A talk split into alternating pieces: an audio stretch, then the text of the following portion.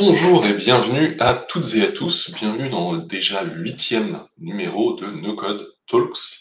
Je suis Pierre Simonin, freelance No Code, membre de No Code France, l'association de la communauté francophone des acteurs du No Code. Cette émission est en direct sur le Twitch No Code France, sur LinkedIn, tous les premiers mercredis du mois. Et vous pouvez retrouver le replay en podcast sous le nom No, Code Talks avec Pierre Simonin ou sur ma chaîne YouTube Pierre Simonin No Code. Pour les personnes qui ne connaîtraient pas le no-code, c'est à la fois un ensemble d'outils et un mouvement qui vise à développer des outils ou des applications sans avoir besoin d'écrire de lignes de code informatiques. À partir de là, c'est pas très étonnant de contacter que le no-code a largement conquis les entreprises qui ont d'énormes besoins, évidemment, en matière d'outils informatiques. Ça peut être pour leurs produits, une application par exemple, pour leur support marketing, comme un site vitrine, mais surtout pour leur organisation interne. Et ça, quasiment toutes les entreprises vont avoir le besoin. Je vais même dire toutes les entreprises vont avoir le besoin. Après, elles n'ont pas forcément tout le budget ou les vérités pour le faire. Et c'est sur ce point-là, sur les outils d'organisation interne, que nous allons nous concentrer aujourd'hui. Parce que les outils no-code peuvent être des atouts formidables, en particulier dans les petites et moyennes entreprises, mais à condition de suivre les bonnes pratiques. Et c'est justement pour discuter de ces bonnes pratiques, de ces bonnes pratiques que je reçois aujourd'hui Lorraine Matrelou. Donc, Lorraine est ingénieure de formation avec une spécialisation en transformation digitale et urbanisme. Après, ses études, elle rejoint la jeune entreprise Granite, qui développe un logiciel de gestion commerciale pour les entreprises du BTP, d'abord en tant qu'Operations Manager, directrice des opérations, puis en tant que Head of Customer Success, donc directrice du service client. Alors certes, la solution Granite n'est pas développée en Ocon, mais Lorraine va se constituer tout un système de gestion interne construit autour de Mec et d'Airtable. Non seulement ce système va lui faire gagner du temps à elle, mais en plus de ça, elle va embarquer une bonne partie de l'équipe et de la boîte dans l'aventure, ce qui fait que euh, Granite repose en bonne partie aujourd'hui sur des outils no-code. Donc bref, Lorraine est une fan de no-code, c'est une fan de Make, vous l'avez d'ailleurs sûrement déjà croisé sur le canal Make du Slack No France si vous y êtes passé. Et elle est aujourd'hui avec moi pour partager son expérience du déploiement du no-code en entreprise. Bienvenue Lorraine. Merci Pierre, merci pour l'intro et merci pour ton accueil. Avec grand plaisir.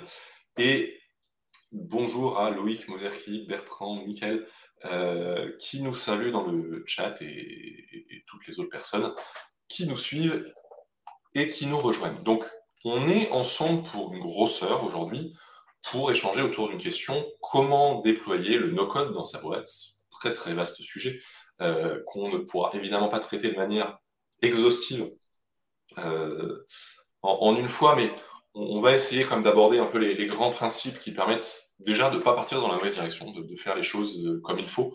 et on va traiter ça en, trois parties. Un, le no-code est-il fait pour ma boîte? Ça peut paraître bête, mais c'est une question que qu'il faut quand même se poser. On n'est pas juste là pour dire le no-code, c'est magique, euh, tout le monde doit y aller sans se poser de questions. Euh, la deuxième partie, c'est comment déployer les outils no-code. Quand on est à peu près convaincu qu'on doit y aller, qu'on a repéré les outils, euh, à partir de là, comment on procède, comment on avance. Et la troisième partie, utiliser et faire évoluer mes outils no-code au quotidien parce que bah, développer une solution, un outil, un système, c'est bien beau, mais c'est loin d'être la fin euh, du, sujet. Euh, même si parfois on a un peu l'impression, euh, c'est bon, c'est développé, maintenant tout va, tout va bien tourner. Fin de l'histoire. Bon, la réalité est un tantinet différente et on va revenir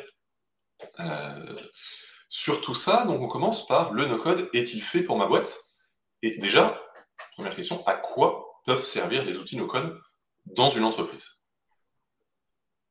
Je t'en prie. Mm. Vaste sujet. Est-ce que le no-code est fait pour ma boîte? Tu le disais tout à l'heure, euh, la réponse courte, ce serait oui, toutes les entreprises peuvent trouver leur intérêt dans le no-code. Il y a forcément quelque chose à faire, il y a forcément des process qui ne sont pas optimisés, des actions manuelles.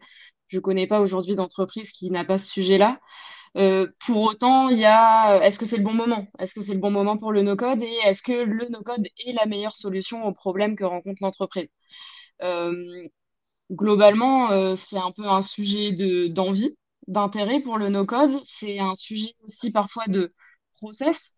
Si les process sont pas encore suffisamment cadrés dans l'entreprise, est-ce qu'il faut tout de suite sauter sur l'automatisation ou est-ce qu'il ne faut pas d'abord se poser sur les process?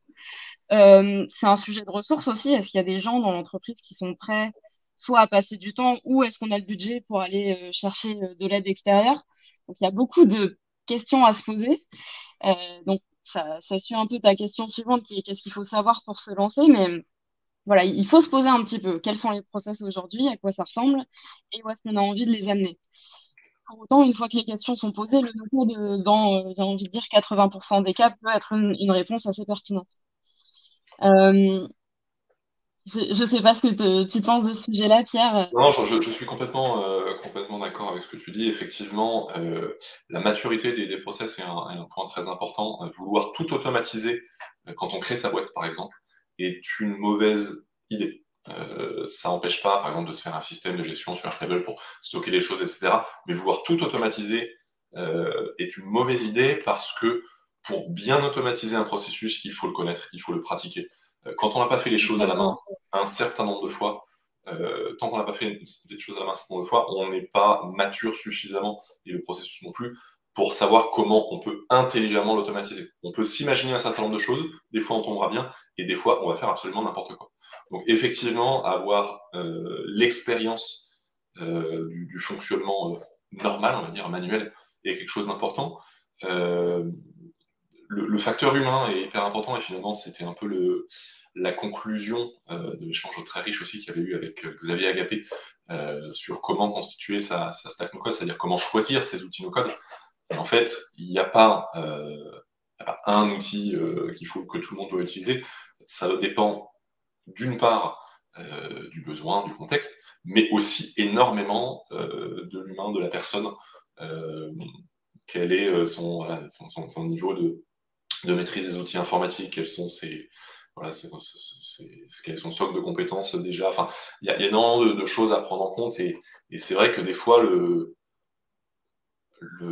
les, outils no-code ne seront pas forcément une bonne chose pour la boîte, tout simplement parce que les personnes n'ont pas envie, sont pas prêtes euh, et, seront perdus si on leur met un, nouveau système. Et ça ne veut pas dire que ce sera jamais possible, mais en tout cas, il y a, un certain nombre d'étapes de, préparation à, prévoir avant. Et je précise aussi, quand on dit le code en entreprise, c'est très très vague, mais enfin, pour moi, on, parle vraiment de tous les types d'entreprises. Ça peut être des, travailleurs et travailleuses indépendants, euh, ça peut être des commerçants, euh, ça peut être des, TPE, PME, ETI, enfin, vraiment toutes les tailles d'entreprise, tous les, tous les métiers, euh, parce que, j'ai envie de dire, dans une entreprise, à un moment, on doit gérer des trucs. C'est ce que fait une entreprise. Elle gère des trucs, elle délivre un produit, un service, et pour ça, elle doit gérer des trucs, elle doit gérer des clients, elle doit gérer des, fournisseurs, elle doit gérer des processus, des, employés, elle doit gérer des choses. Euh, et les outils no permettent de gérer les choses euh, plus efficacement. pour donner quelques exemples voilà, de à quoi euh, le no-code peut être utile. Ça peut, par exemple, servir à centraliser la gestion de stock et de commandes pour une entreprise. Euh, ça peut permettre d'automatiser la création de contrats, de factures, de propositions commerciales. Vous savez, des trucs qu'on fait à la main, qui prennent énormément de temps, bah, ça, on peut le faire en fait en quelques clics, voire même sans clics euh, si on sait quand on doit les générer. donc, on peut gagner énormément de temps et il y a souvent des, victoires faciles, rapides, qu'on peut aller obtenir avec les outils no-code plutôt que de de vouloir euh, réinventer la roue et, de tout faire avec un truc, euh, usine à gaz qu'on va, qu'on créer, on peut se dire, bah, je vais commencer par ça, ça c'est facile, ça, ça fait un gain de temps énorme, et le reste, on verra plus tard. On peut aussi se dire qu'on crée un portail client euh, sur la base d'informations. Enfin, les, les, avantages et, les cas d'utilisation ne, manquent pas. Et ce que ça, ce que ça amène, on peut donc automatiser, accélérer toutes les tâches récurrentes à faible valeur ajoutée ou juste les tâches qui nous gonflent. Moi, j'automatise la facturation euh, dans mon activité freelance, pas parce que ça me prend du temps, mais parce que ça me gonfle. Je déteste faire des factures. Du coup, je les sors toujours euh, au bout de trois mois si je, le, si je le fais à la main. Donc là, maintenant, j'ai tout automatisé. Comme ça, c'est plus un poids pour moi au quotidien. tu économises aussi ton énergie en faisant ça. Exactement. exactement. J'ai envie de rebondir sur ce que tu disais euh, tout à l'heure. Euh, en startup, on dit souvent euh, do things that don't scale. Donc, fais des choses qui ne passeront pas à l'échelle, fais des choses qui ne seront pas optimisées et fais-les à la main. C'est comme ça que tu vas comprendre comment fonctionne ton business model, comment fonctionnent tes clients. Et donc, c'est OK de faire des choses pas terribles, c'est OK de faire des choses qui passent par des Excel et des copier-coller. Déjà parce que c'est mieux que rien, et aussi parce que si tu le fais pas, tu vas pas forcément comprendre euh, la manière dont ton process fonctionne. Et ensuite, une fois que tu as compris comment ça fonctionnait, là, tu vas pouvoir l'automatiser petit morceau par petit morceau. Et c'est exactement ce que j'ai fait quand je suis arrivée chez Granite, où j'avais des missions très opérationnelles, euh, du service client, des données clients qu'il fallait copier-coller à droite à gauche. Et ma première action, ça a été de passer de 5 copier-coller à 3 copier-coller. Et c'était déjà une grande victoire pour moi. Euh, alors que depuis, on a, on a bien évolué euh, à partir de là. Mais il y a vraiment ce côté où c'était pas scalable ce qu'on faisait et c'était OK. Et c'est comme ça qu'on s'est construit. L'autre élément que tu disais, c'est que toutes les entreprises euh, peuvent être intéressées par le no-code et le no-code peut être pertinent aussi bien dans une startup euh, dont, j'ai l'expérience, mais aussi dans des moyennes entreprises, dans des très grandes entreprises. Et j'en parle moins souvent, mais avant d'arriver chez Granite, j'ai fait un stage à la SNCF où j'ai touché un peu euh, au no-code euh, version Windows avec la Power Platform. Et j'ai j'ai eu l'opportunité de rencontrer quelqu'un dont le métier est de se promener d'agence en agence SNCF, d'aller faire un peu de l'évangélisation de code et d'aller demander aux gens, en fait, c'est quoi ton métier? Qu'est-ce que tu fais? Euh, C'est quoi les actions manuelles que tu fais? Je vais t'aider à mettre le doigt sur ce qu'on peut automatiser et ensuite je vais t'accompagner sur la mise en place. Et, et ce gars-là, alors moi, au niveau de mon agence à moi, je me rendais compte que la maturité pour le no-code n'était pas tout à fait là. J'avais essayé d'apporter des choses, mais je sentais que ça demandait beaucoup de ressources et qu'il y, avait en fait un peu de réticence des équipes. Et le pire risque avec le no-code, c'est de vouloir le pousser trop fort et du coup de dégoûter tout le monde. Et à côté de ça, en fait, j'ai vu certaines personnes-là qui avaient des succès au niveau de différentes agences de la SNCF. Donc même au sein d'une grosse entreprise, à petite échelle, le no-code est intéressant et après, bien sûr que euh, plus ça grossit, plus il est question de structurer, plus il est question d'avoir des gens dont ça devient le métier de euh, le structurer en interne. Mais à petite échelle, en fait, euh, à partir d'un seul process et d'une seule personne qui, qui, est agacée par un sujet au quotidien, il y a déjà matière à faire. Complètement. Est-ce que tu peux éventuellement rapprocher peut-être ton, micro Ouais. On t'entend de manière un peu lointaine parfois? oui, ce, que, ce que tu dis finalement, c'est que bah, déployer nos codes dans son entreprise, euh, finalement, c'est un, projet euh, IT, un projet euh, informatique. et, on va se retrouver un peu avec des, considérations et des écueils qui sont propres à ces sujets. Et un des écueils essentiels, tu viens de dire, c'est l'écueil humain. Si les gens n'ont pas envie, si les gens ne sont pas convaincus, si on a l'impression qu'on leur impose un outil dont eux n'ont pas besoin ou qui, va à l'encontre de leurs intérêts, c'est c'est perdu d'avance en fait. Donc euh, il y a un sujet d'intégrer vraiment les équipes dans ce projet dès le début. Euh, c'est pas le dirigeant qui met jamais euh, ou la qui met jamais les mains dans les opérations qui veut dire oh, moi je besoin de ça ça fait ça ça ça ça ça alors que souvent c'est pas comme ça mais il faut pas c'est vraiment demander aux équipes qui font les choses au quotidien de quoi elles ont besoin le but n'est pas tant de leur dire à quoi devrait ressembler et comment serait l'interface etc parce qu'elles n'ont pas forcément les C'est pas leur, métier, leur, domaine, elles vont pas pouvoir se projeter déjà dans ce qu'il est possible de faire, dans, quelle forme ça va prendre. Mais en revanche, expliquer avant tout le processus aujourd'hui, comment c'est fait, comment ça fonctionne, qu'est-ce qui est lourd, qu'est-ce qui est pénible, qu'est-ce qu'on fait dix fois, etc. Euh, ça, ce sont les équipes qui sont le mieux. Et quand on, quand on écoute les équipes, non seulement euh, on, on, pourra faire quelque chose de beaucoup plus pertinent, mais en plus, le jour où on leur présente la solution, ce sera beaucoup plus facile de les convaincre parce qu'elles sauront, elles sauront que euh, cette solution a été construite notamment à partir de leur retour et de leurs besoins. Et ça, enfin, il y a euh, un, nombre euh, invraisemblable de, projets informatiques qui se, plantent pour cette simple raison. ça, paraît, assez bateau, mais juste, c'est pas, pas la personne qui dirige qui, va, qui décide comment tout va se faire, c'est la personne qui fait. Voilà, c'est quelque mm. chose d'absolument, euh, d'absolument essentiel. Et, et après, le, le gain pour l'entreprise d'une solution comme ça, ah, c'est plein de choses. Hein. Euh, ça va améliorer la, la collaboration, l'organisation, la transmission d'informations. C'est un, gros souci en entreprise, notamment les boîtes qui fonctionnent avec des tableaux Excel et des documents dans tous les sens qu'on s'envoie, etc. C'est quelle est la vraie bonne information? Est-ce que j'ai la dernière version, etc.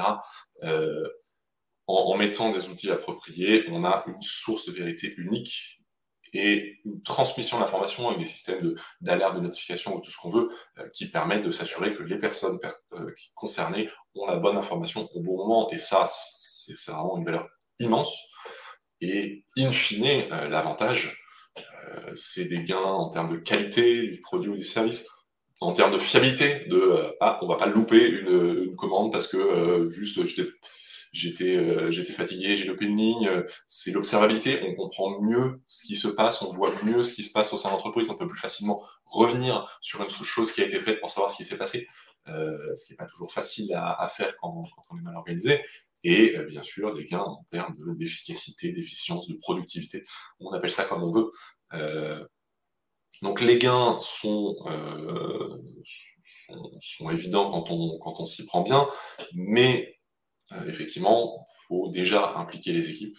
Euh, on a dit s'assurer qu'elles sont un minimum réceptives et ne pas hésiter à faire de la enfin, de la de, l'information déjà en, en, amont on ne convainc pas euh, une fois que le produit est développé, mais on essaie de convaincre aussi en amont de et on pense à, développer tel outil, tel système.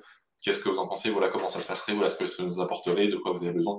Ça, tout ça, ce sont des choses euh, qui sont essentielles pour, pour préparer le, terrain pour la suite. Je trouve effectivement qu'il faut parler non pas de besoins, parce que parfois tu demandes aux gens quels sont leurs besoins et ils ne savent pas te répondre. Par contre, il faut parler d'irritants et de problèmes. Qu'est-ce qui mm. t'irrite dans ton quotidien? C'est quoi l'action que tu as fait dix fois la semaine dernière et qui te fait perdre un temps fou? Déjà, là, c'est à moitié gagné parce que les gens se sentent écoutés. Et je dis ça, c'est pas valable que pour le no-code, c'est de la transformation digitale en quelque sorte. Et ensuite, euh, plutôt que de parler de euh, solutions, de projets, en fait, il faut parler de petites victoires. Et il faut beaucoup communiquer à chaque étape en disant, bah voilà, sur ton process de 10 étapes, euh, on a peut-être automatisé 5%, mais c'est déjà 5 minutes en, plus de gagner et un irritant en moins et, ne pas hésiter à apporter de la valeur en, par petites doses, mais dès le début, pour justement gagner la confiance, montrer que ça marche et ensuite euh, déployer des projets à échelle un peu plus large. Et hum, tu parlais tout à l'heure des écueils des gros projets, des grosses DSI. Euh, bah, qui sont que ça prend beaucoup de temps et que derrière le public n'est pas forcément au rendez-vous je trouve effectivement que le no-code est moins risqué. Parce que déjà, le no-code, tu mets moins de ressources dedans, tu vas passer moins de temps, tu vas arriver plus vite à un résultat et tu vas plus vite le confronter euh, aux, destinataires, aux personnes finales. Donc, je trouve ça intéressant le no-code parce que euh, le risque est moindre par rapport au code, évidemment. Mais par contre, il y a un risque pour le no-code qui n'existe pas pour le code, je trouve, c'est euh, que les gens se braquent, ne comprennent pas ce que c'est le no-code, et qu'en fait, à partir d'un ou deux échecs en début de projet, comme ça peut arriver, qu'en fait, ils comprennent pas qu'on est en mode bêta, qu'on vient de lancer un projet qu'il faut encore euh, itérer et se roder, et donc ils risquent de se braquer et de se convaincre que le no-code c'est pas fiable, que euh, le no-code en fait c'est pas, ça les aide pas, qu'en fait ils comprennent pas. Et je trouve que ça c'est un risque que le code n'a pas parce que le code a cette image de le code, euh, voilà, toujours existé dans l'entreprise. Euh, on a des développeurs, c'est leur métier. Euh. En fait, les gens font plus confiance au code qu'au no-code, ce qui, à mon avis, n'est pas vrai. Mais ils peuvent vite atteindre ces conclusions-là à partir d'une ou deux mauvaises expériences qu'ils auraient eues. Et c'est, j'ai envie de dire, j'ai pas envie de dire ne pas se lancer dans le no-code parce que je pense qu'une fois qu'il y a un problème, il faut se lancer, il faut y aller, il faut tester. Simplement avoir en tête que tout le monde n'est pas dans le même état d'esprit que vous. Mm. Et donc, se mettre dans la tête des autres qui, eux, comprennent pas pourquoi d'un coup on change quelque chose qui a toujours fonctionné comme ça et qui, euh, du coup, sont peut-être pas dans cette idée de euh, on est en train de tester, on est en train d'itérer, on est en train de co-construire. S'ils sont pas dans cette dynamique de co-construction, on peut se mettre à risque que le no-code devienne euh, un, no-go, vraiment un interdit dans l'entreprise. C'est vrai qu'il peut y avoir un, un réflexe de rejet, euh, soit du no-code en général, soit d'un outil en particulier. On se dit, bon, Airtable, on a déjà essayé, ça marche pas. Euh, enfin, effectivement, ça peut, ça peut arriver, mais euh, j'ai envie de dire, c'est un, c'est un risque qui, qui existe aussi dans des, dans des projets plus traditionnels où c'est sûr que personne ne va euh, rejeter le, code en vrac parce que ça, ça, ça, veut rien dire et que de toute façon, d'un point de vue utilisateur, finalement, le code, c'est, c'est quelque chose qui est trop loin. Quoi. C'est, c'est, trop mm. loin de leur, de leur réalité, de leur expérience. Euh, mais il peut y avoir des, des, quand même des, sentiments de rejet euh, d'un outil en particulier. Salesforce, Salesforce euh, non, plus jamais je vais en parler, ou voir des fois, et, des fois même un peu trop régulièrement malheureusement, de la DSI. C'est ah non mais la DSI, c'est bon, ils, nous, compliquent la vie à chaque fois qu'ils font un truc. Enfin, ce sont des choses qui arrivent quand même, mais c'est vrai que c'est un bon point de, de, garder à l'esprit que euh, il faut parfois convaincre euh, les gens que, que c'est quelque chose de, fiable, de viable et, qui peut leur simplifier la vie. Euh, c'est sûr.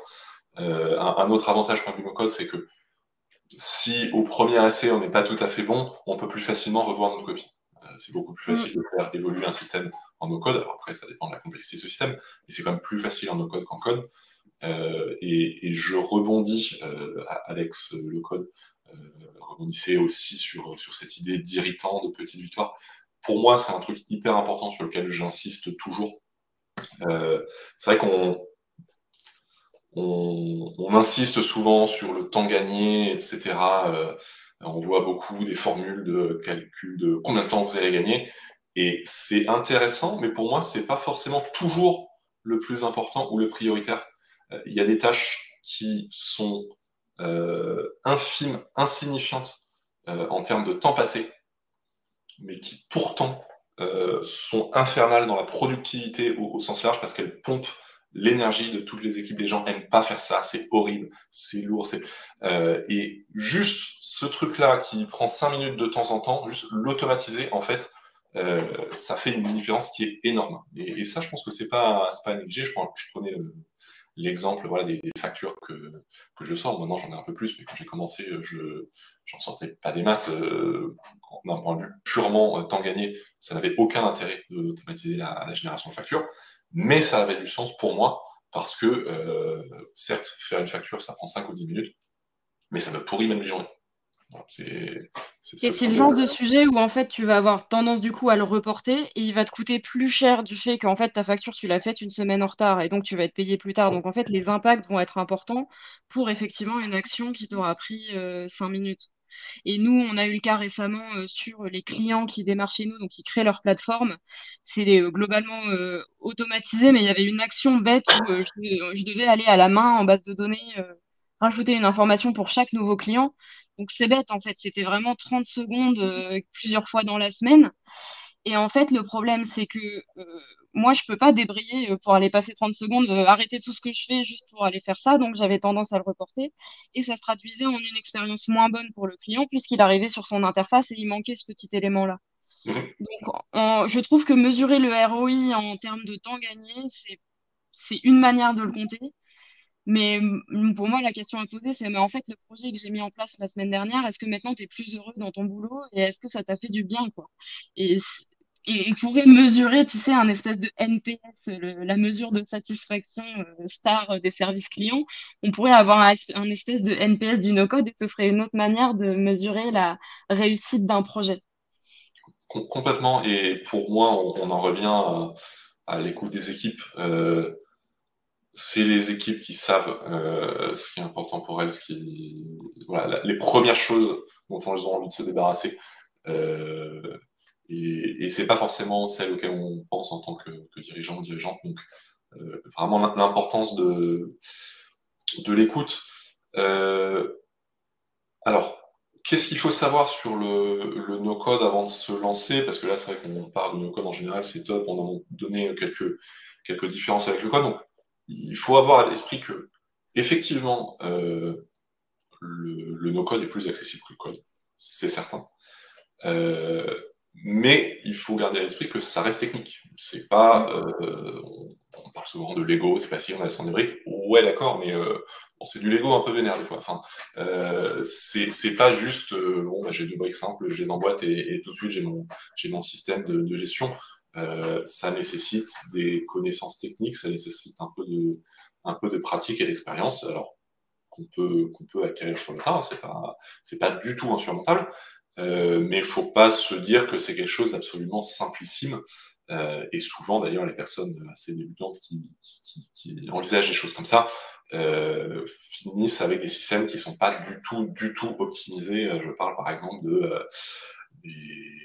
des entreprises qui gèrent des projets et qui vont dupliquer leur base Airtable à chaque nouveau projet, ou euh, qui euh, listent des contacts liés à des projets et qui vont dupliquer la table des contacts à chaque nouveau projet, comme ça ils ont une table de contacts par projet. Euh, alors, si, si vous, vous, ne le savez pas, ça, ce sont des mauvaises pratiques. Voilà, c'est mm. une très mauvaise idée de faire toutes ces choses-là, mais quand on ne sait pas, on ne sait pas.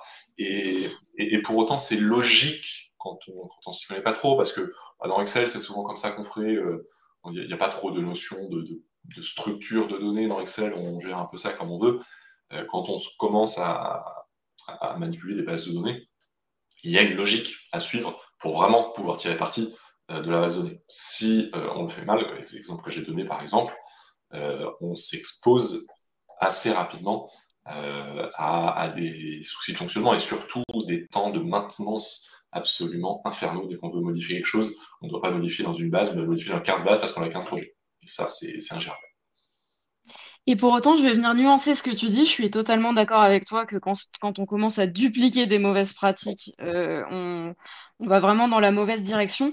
Pour autant, toute personne qui démarre le no-code, elle va avoir cette phase au début où elle tâtonne un petit peu, elle va faire des choses qui sont pas optimisées, elle va appliquer aucune bonne pratique puisqu'elle a aucune idée des bonnes pratiques qui existent. Et pour autant, c'est mieux que rien parce qu'elle est en train de se mettre au no-code et elle est en train de euh, comprendre ses process et de les automatiser. Je pense qu'il faut respecter cette phase de tâtonnement pour, euh, pour soi-même déjà quand on est le premier dans l'entreprise à mettre en place du no-code, mais aussi pour les autres. C'est-à-dire, moi, je suis très avancée dans mon cheminement no-code, donc en fait, je connais toutes les bonnes pratiques et j'ai envie de les imposer à tout le monde. Mais je trouve que si on veut que les gens se l'approprient, aiment faire du no-code et apprennent euh, bah, un peu sur le tas aussi, il faut les laisser tâtonner un petit peu. Et ensuite, venir en support, venir par exemple quand le projet euh, a commencé à être bien avancé, bien abouti, venir euh, un peu finaliser le projet avec la personne, mettre le doigt sur les choses qui ont été mal faites, venir l'aider à corriger ça. Mais je trouve ça au final plus efficace de laisser les gens se planter, de co-construire un petit peu avec eux et ensuite de revenir intervenir quand ça doit prendre une nouvelle échelle où là, bah, bien sûr, on va venir dupliquer le projet, donc il faut qu'on s'assure qu'on a bien fait les choses. Ça, ça me semble important de le dire. En fait, le no-code, c'est déjà bien, même sans les bonnes pratiques, et avec les bonnes pratiques, c'est encore mieux. Euh... Enfin, oui, oui, enfin, je, vois effectivement ce que tu veux dire. Après, ça dépend aussi du contexte. Euh, ça dépend aussi, enfin, ça dépend du contexte. Si c'est une équipe de une ou deux personnes, euh, les gens gèrent ça comme ils veulent. Si c'est des opérations un peu plus larges, à un moment, ça commence à, à coûter cher. Pas forcément mmh. directement en argent, mais en temps, en temps perdu, en, en, manque d'optimisation, en euh, purée, où est-ce que c'est ce truc-là?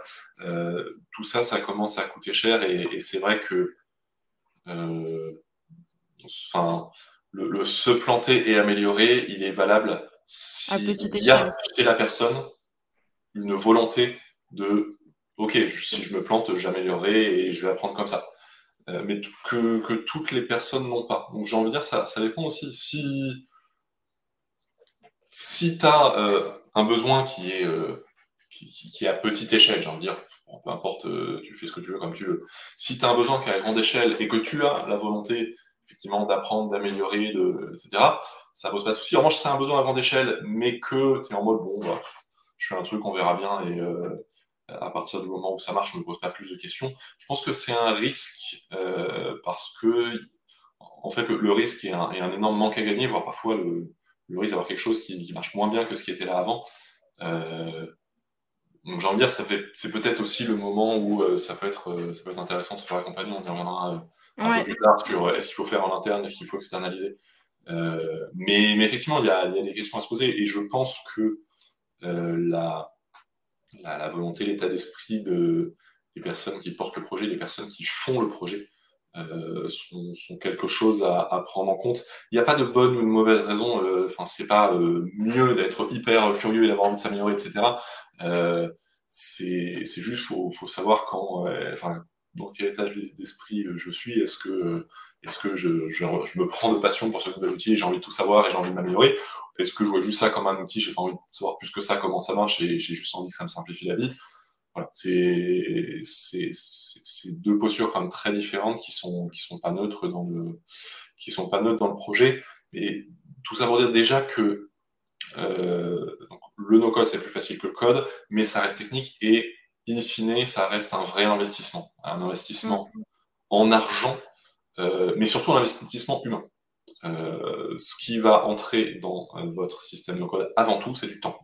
Est-ce que c'est du temps à vous, à vos employés, ou du temps que vous achetez à un prestataire ça reste à voir, mais c'est surtout du temps. Après, il y a aussi des coûts d'infrastructure qui, la plupart du temps, seront euh, assez limités, mais pour certains besoins spécifiques, ou quand on a des grosses équipes, etc., on peut se retrouver avec des factures d'abonnement mensuelles qui ne sont pas du tout négligeables. ça aussi, c'est à, à, prendre en compte, mais souvent, le temps humain sera nettement plus important que... Euh, le coût humain sera nettement plus important que le coût des outils, même si on a parfois tendance à donner une importance absolument démesurée euh, au coût des outils. Euh, j'ai des clients qui, qui disent ah, je ne vais pas payer 20 euros par mois pour ça et qui n'auront aucun souci à passer énormément de temps ou à me demander de passer énormément de temps qu'ils rémunèrent pour faire ça ou autre chose.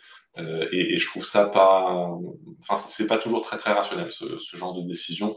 Il faut garder à l'esprit que, le principal coût c'est du coût humain et même si vous ne sortiez pas directement de l'argent de votre poche pour ce temps-là, ça vous coûte quelque chose d'une manière ou d'une autre, toujours. Donc euh, c'est à prendre en compte. Tout à fait aligné avec ça, euh,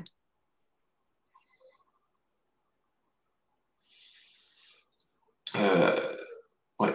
Alex euh, pose une très bonne question, mais qui, qui sera pour plus tard. on, reviendra tout à l'heure sur les, sur les sujets d'organisation et, et, la question de, de Jean aussi, qui, qui, était très bonne, sur laquelle on reviendra.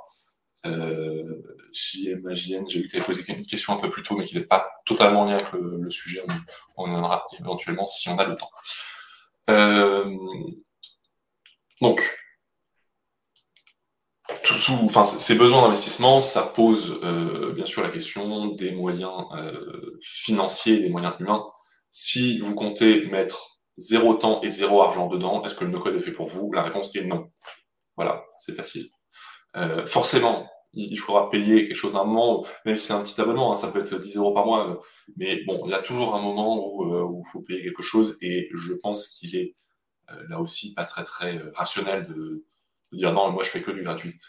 C'est ce, enfin, c'est partir avec un handicap, quoi. C'est se dire je cours un marathon, oui, mais, mais entraînant un bruit. Mm. Euh, Après, euh, Make, je veux dire, les outils no-code ont des plans freemium et je trouve que c'est bien, ça permet de casser cette barrière à l'entrée et de se dire en fait, je suis en train de tester et je paye 0 euros pour l'instant. Par contre, tout ce que vous allez tout construire avec ces 0 euros, une fois que ça va tourner en production, il y a assez peu de chances que ça reste à 0 euros faut juste l'avoir en tête et se dire si ça marche, alors je vais payer. Mais je trouve ça plutôt pas mal comme philosophie. Et si ça marche pas, bah, potentiellement, je serais resté sur mon freemium où j'aurais payé un seul mois et en fait, je me désabonne à la fin du mois. Euh, effectivement, le, coût d'entrée est faible. Par contre, après, il y aura un coût d'exploitation qui reste assez faible par rapport à ce que ça rapporte à l'entreprise. C'est vrai que les beaucoup d'outils permettent de développer et tester gratuitement. Bon, à part Make, parce qu'ils ont un plan gratuit, mais tout le monde euh, bousille ses opérations euh, en ne comprenant pas que quand tu fais tourner hyper souvent un scénario à vide, euh, ça, te, toutes tes opérations. effectivement, je rajouterai ce petit mot-là. Chaque outil no-code a sa manière de calculer le coût. Soit c'est des opérations, soit c'est un nombre de scénarios qui tournent, soit c'est un nombre de lignes dans une base de données, soit c'est un nombre d'applications en production. Et c'est difficile de comprendre ces coûts, mais j'inviterai vraiment toutes les personnes qui utilisent un nouvel outil à se renseigner sur comment ces coûts sont calculés et à l'avoir dans un coin de la tête. On ne va pas chercher à optimiser dès le premier projet Make le nombre d'opérations qu'on utilise.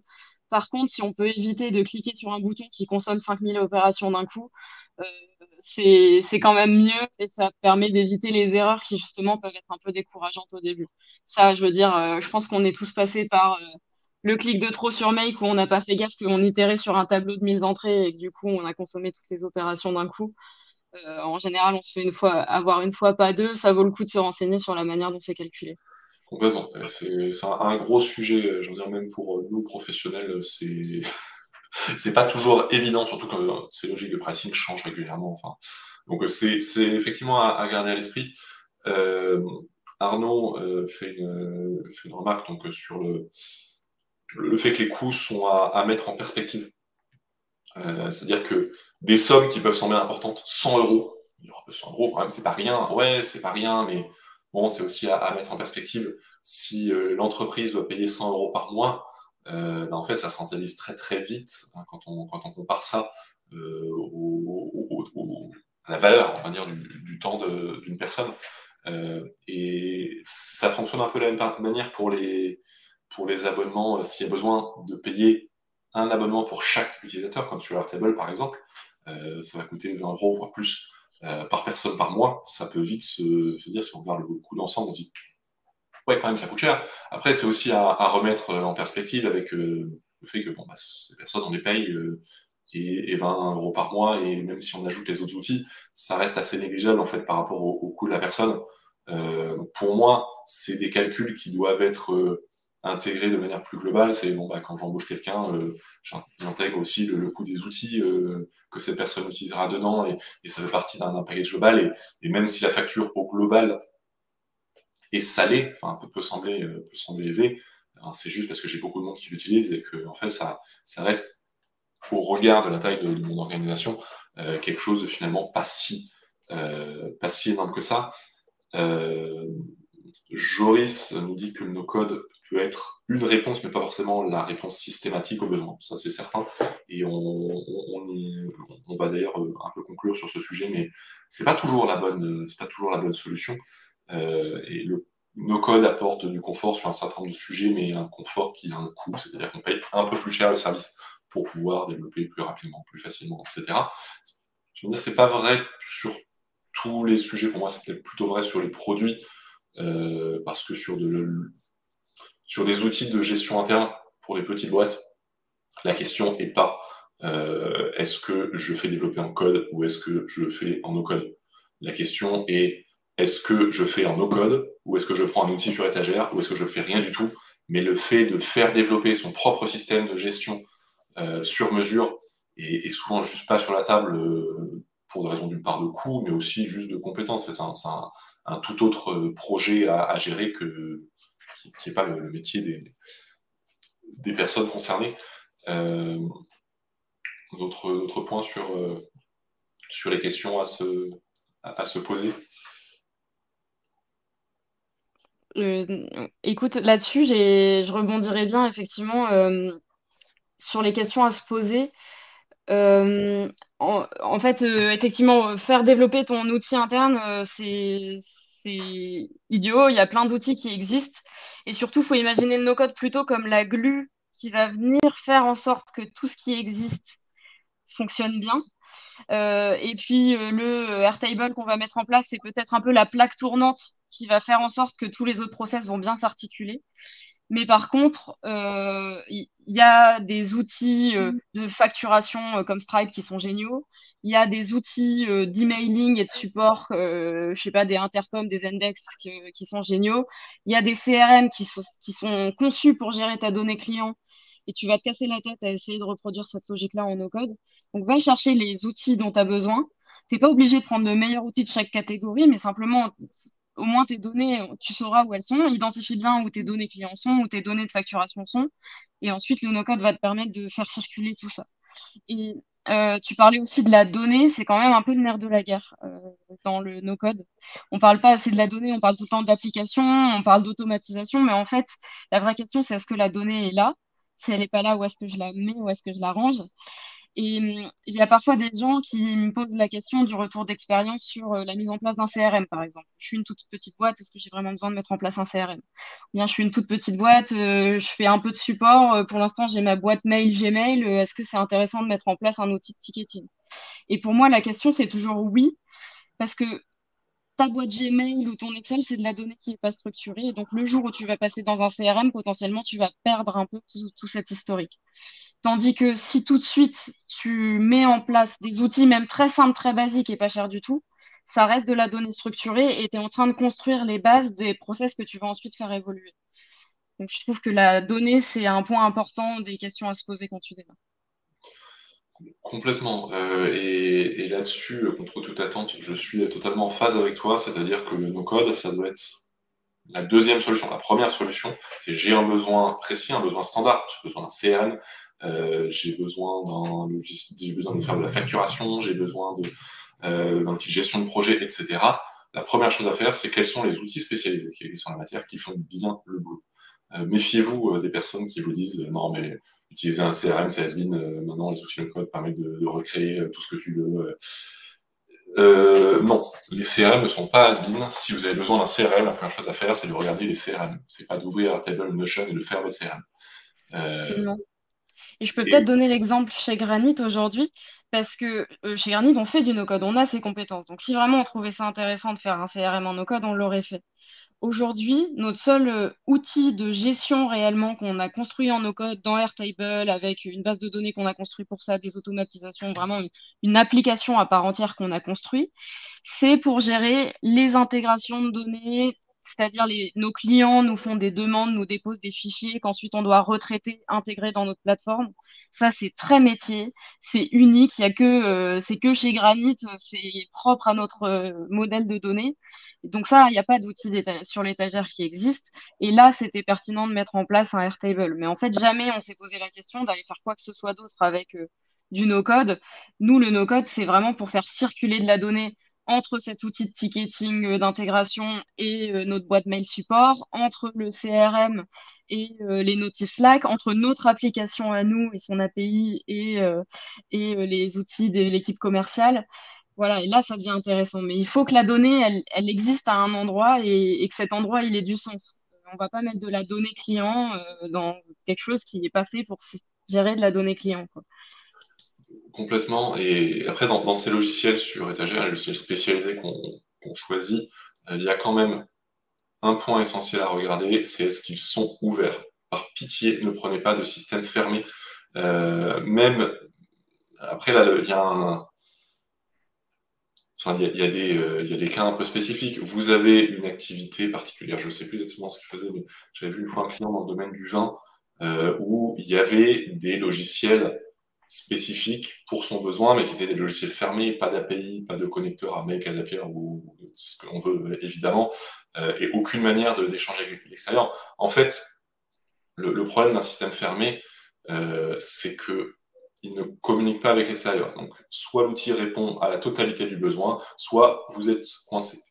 Et, et là, c'est embêtant. Alors que si l'outil est ouvert sur l'extérieur avec une API, avec un connecteur Make, un connecteur Zapier, etc., euh, là, à ce moment-là, vous avez la possibilité d'étendre cet outil, d'envoyer les informations de cet outil vers d'autres outils, de récupérer les informations d'autres outils vers cet outil, de, faire les automatisations qui manquent, de, compléter en fait. Euh, on revient à cette logique de Lego, c'est l'outil, c'est une grosse brique déjà préfabriquée, euh, mais vous n'avez pas besoin d'apprendre tel quel, vous pouvez aller l'assembler au reste et euh, la connecter au, reste de votre système. Si le système est ouvert, ça marche. après, c'est sûr que si vous avez un outil si vous êtes sur une niche qui a des outils spécialisés fermés, qui existent et qui sont tous fermés, euh, la question est difficile. Est-ce que vous devez partir là-dessus et, c'est fini? Est-ce que, vous devez reconstruire votre, système? Là, ça, ça va dépendre.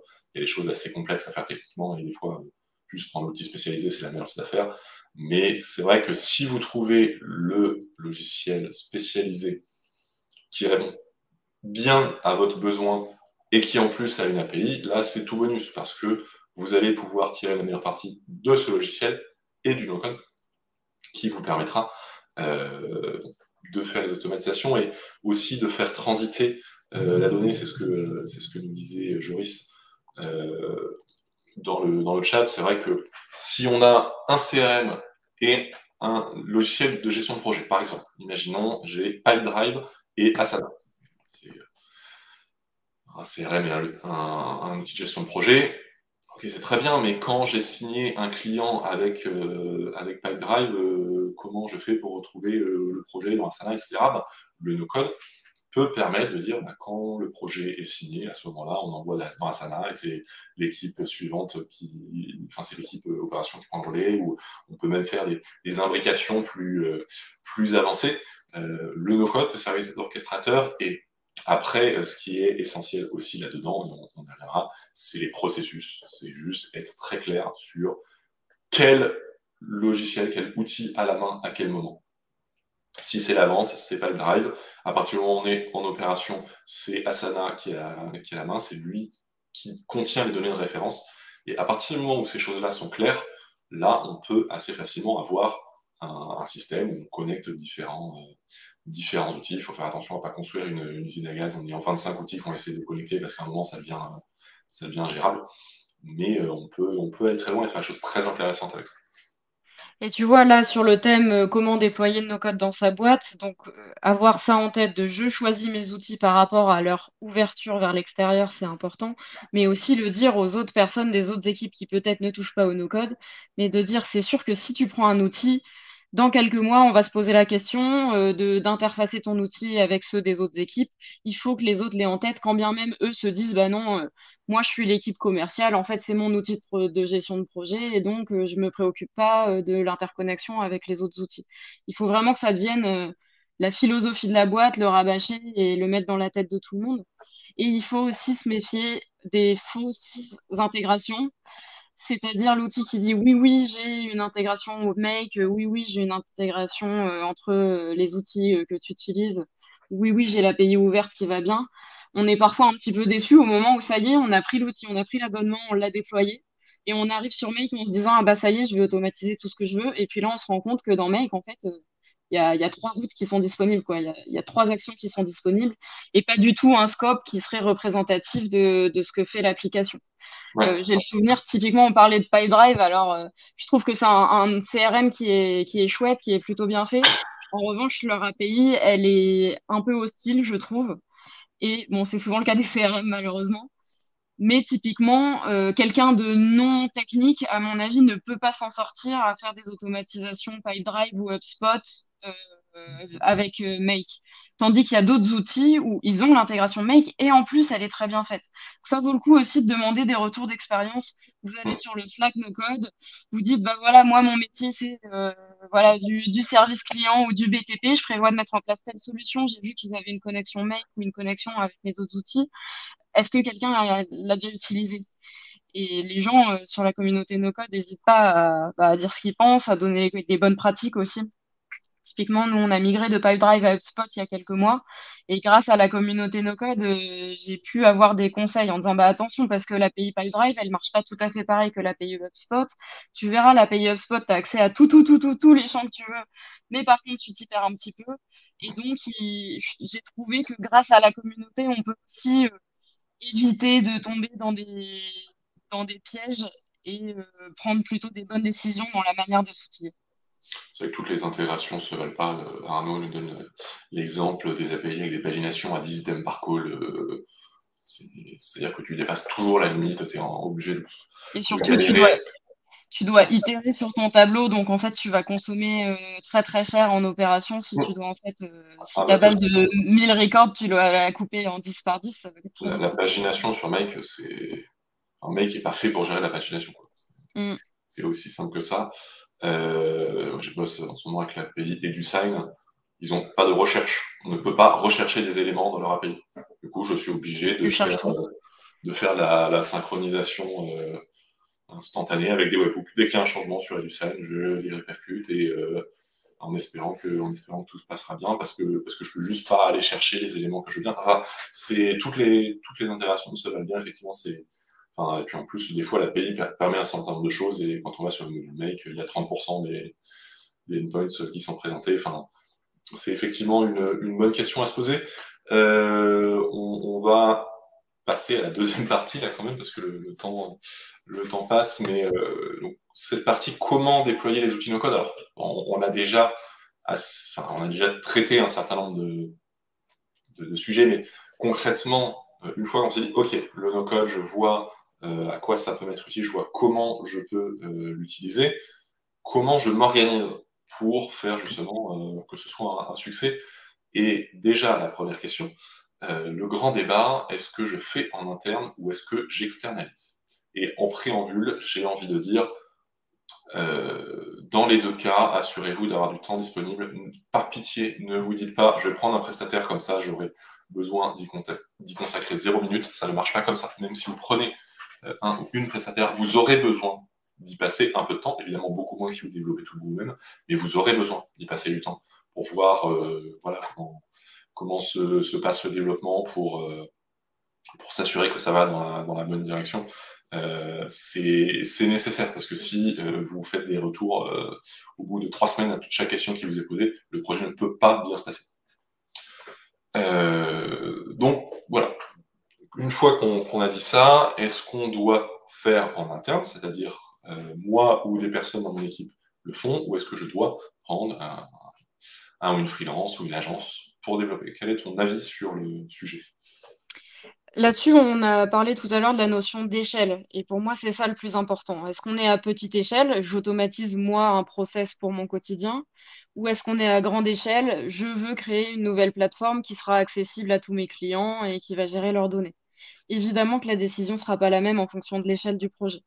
La première chose à faire, c'est de déterminer cette échelle, de dessiner le processus, les étapes, et ensuite de dire qu'est-ce qu'on souhaite faire. En fait, c'est une démarche produit. On parle même plus de nos codes à ce stade. Ce serait pareil pour du code. la question, c'est qu'est-ce qu'on veut faire? Et du coup, quelle est la complexité de ce qu'on veut faire et se méfier en no code, on peut vite sous-estimer la complexité des projets. Donc moi, ce que j'aime bien faire, c'est tout simplement dessiner, le process. Et j'invite vraiment tout le monde à le faire. C'est faire un, whimsical, un Miro. Voilà, dessiner les étapes du process. Déjà, si vous avez du mal à faire ça, euh, on se remet sur le papier et, vous reprenez le temps euh, pour, bien, pour bien tracer votre process. Et ensuite, est-ce que vous arrivez à imaginer, si vous imaginez, si vous automatisez ce process, est-ce que vous arrivez à imaginer comment la donnée va circuler entre les différentes étapes, quels sont les différents outils qui vont intervenir?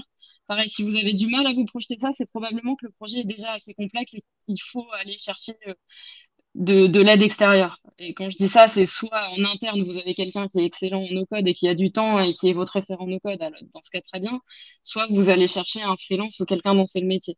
En tout cas, ne cherchez pas à faire euh, tout seul quelque chose qui, euh, au final, pourrait être euh, hors de votre portée ou finir par demander beaucoup de temps à quelqu'un d'autre. j'ai eu le cas, par exemple, sur des projets où je me suis lancée un peu tête baissée et ça finit par être très technique. Et du coup, dans ce cas, bah, je vais demander des coups de main à mon équipe technique qui m'aide à bien utiliser les API, à faire les bons appels. Donc, j'ai de la chance de les avoir, mais si moi, en fait, j'ai mal fait mon travail en amont de cadrage de projet, ça peut euh, avoir un impact sur eux et au final leur prendre beaucoup de temps et ça, c'est évidemment pas souhaitable. Donc, vraiment, tout simplement, on se pose la question, on met les choses à plat sur papier. Si ça a l'air complexe, grande échelle, gros impact, on va chercher des experts si on est sur de la petite échelle, qu'on sait qu'on a le temps, euh, voilà, qu'on n'est pas trop ambitieux, évidemment que c'est intéressant de le faire soi-même. Ce sera aussi l'occasion de progresser. Après, au-delà de l'échelle, je, je parlerai de la criticité, parce qu'il y a des mm. choses à, très grande échelle, mais finalement très peu critiques, et, et d'autres à beaucoup plus petite échelle, mais très critiques. Euh, moi, c'est peut-être plus ça, finalement, le, le, le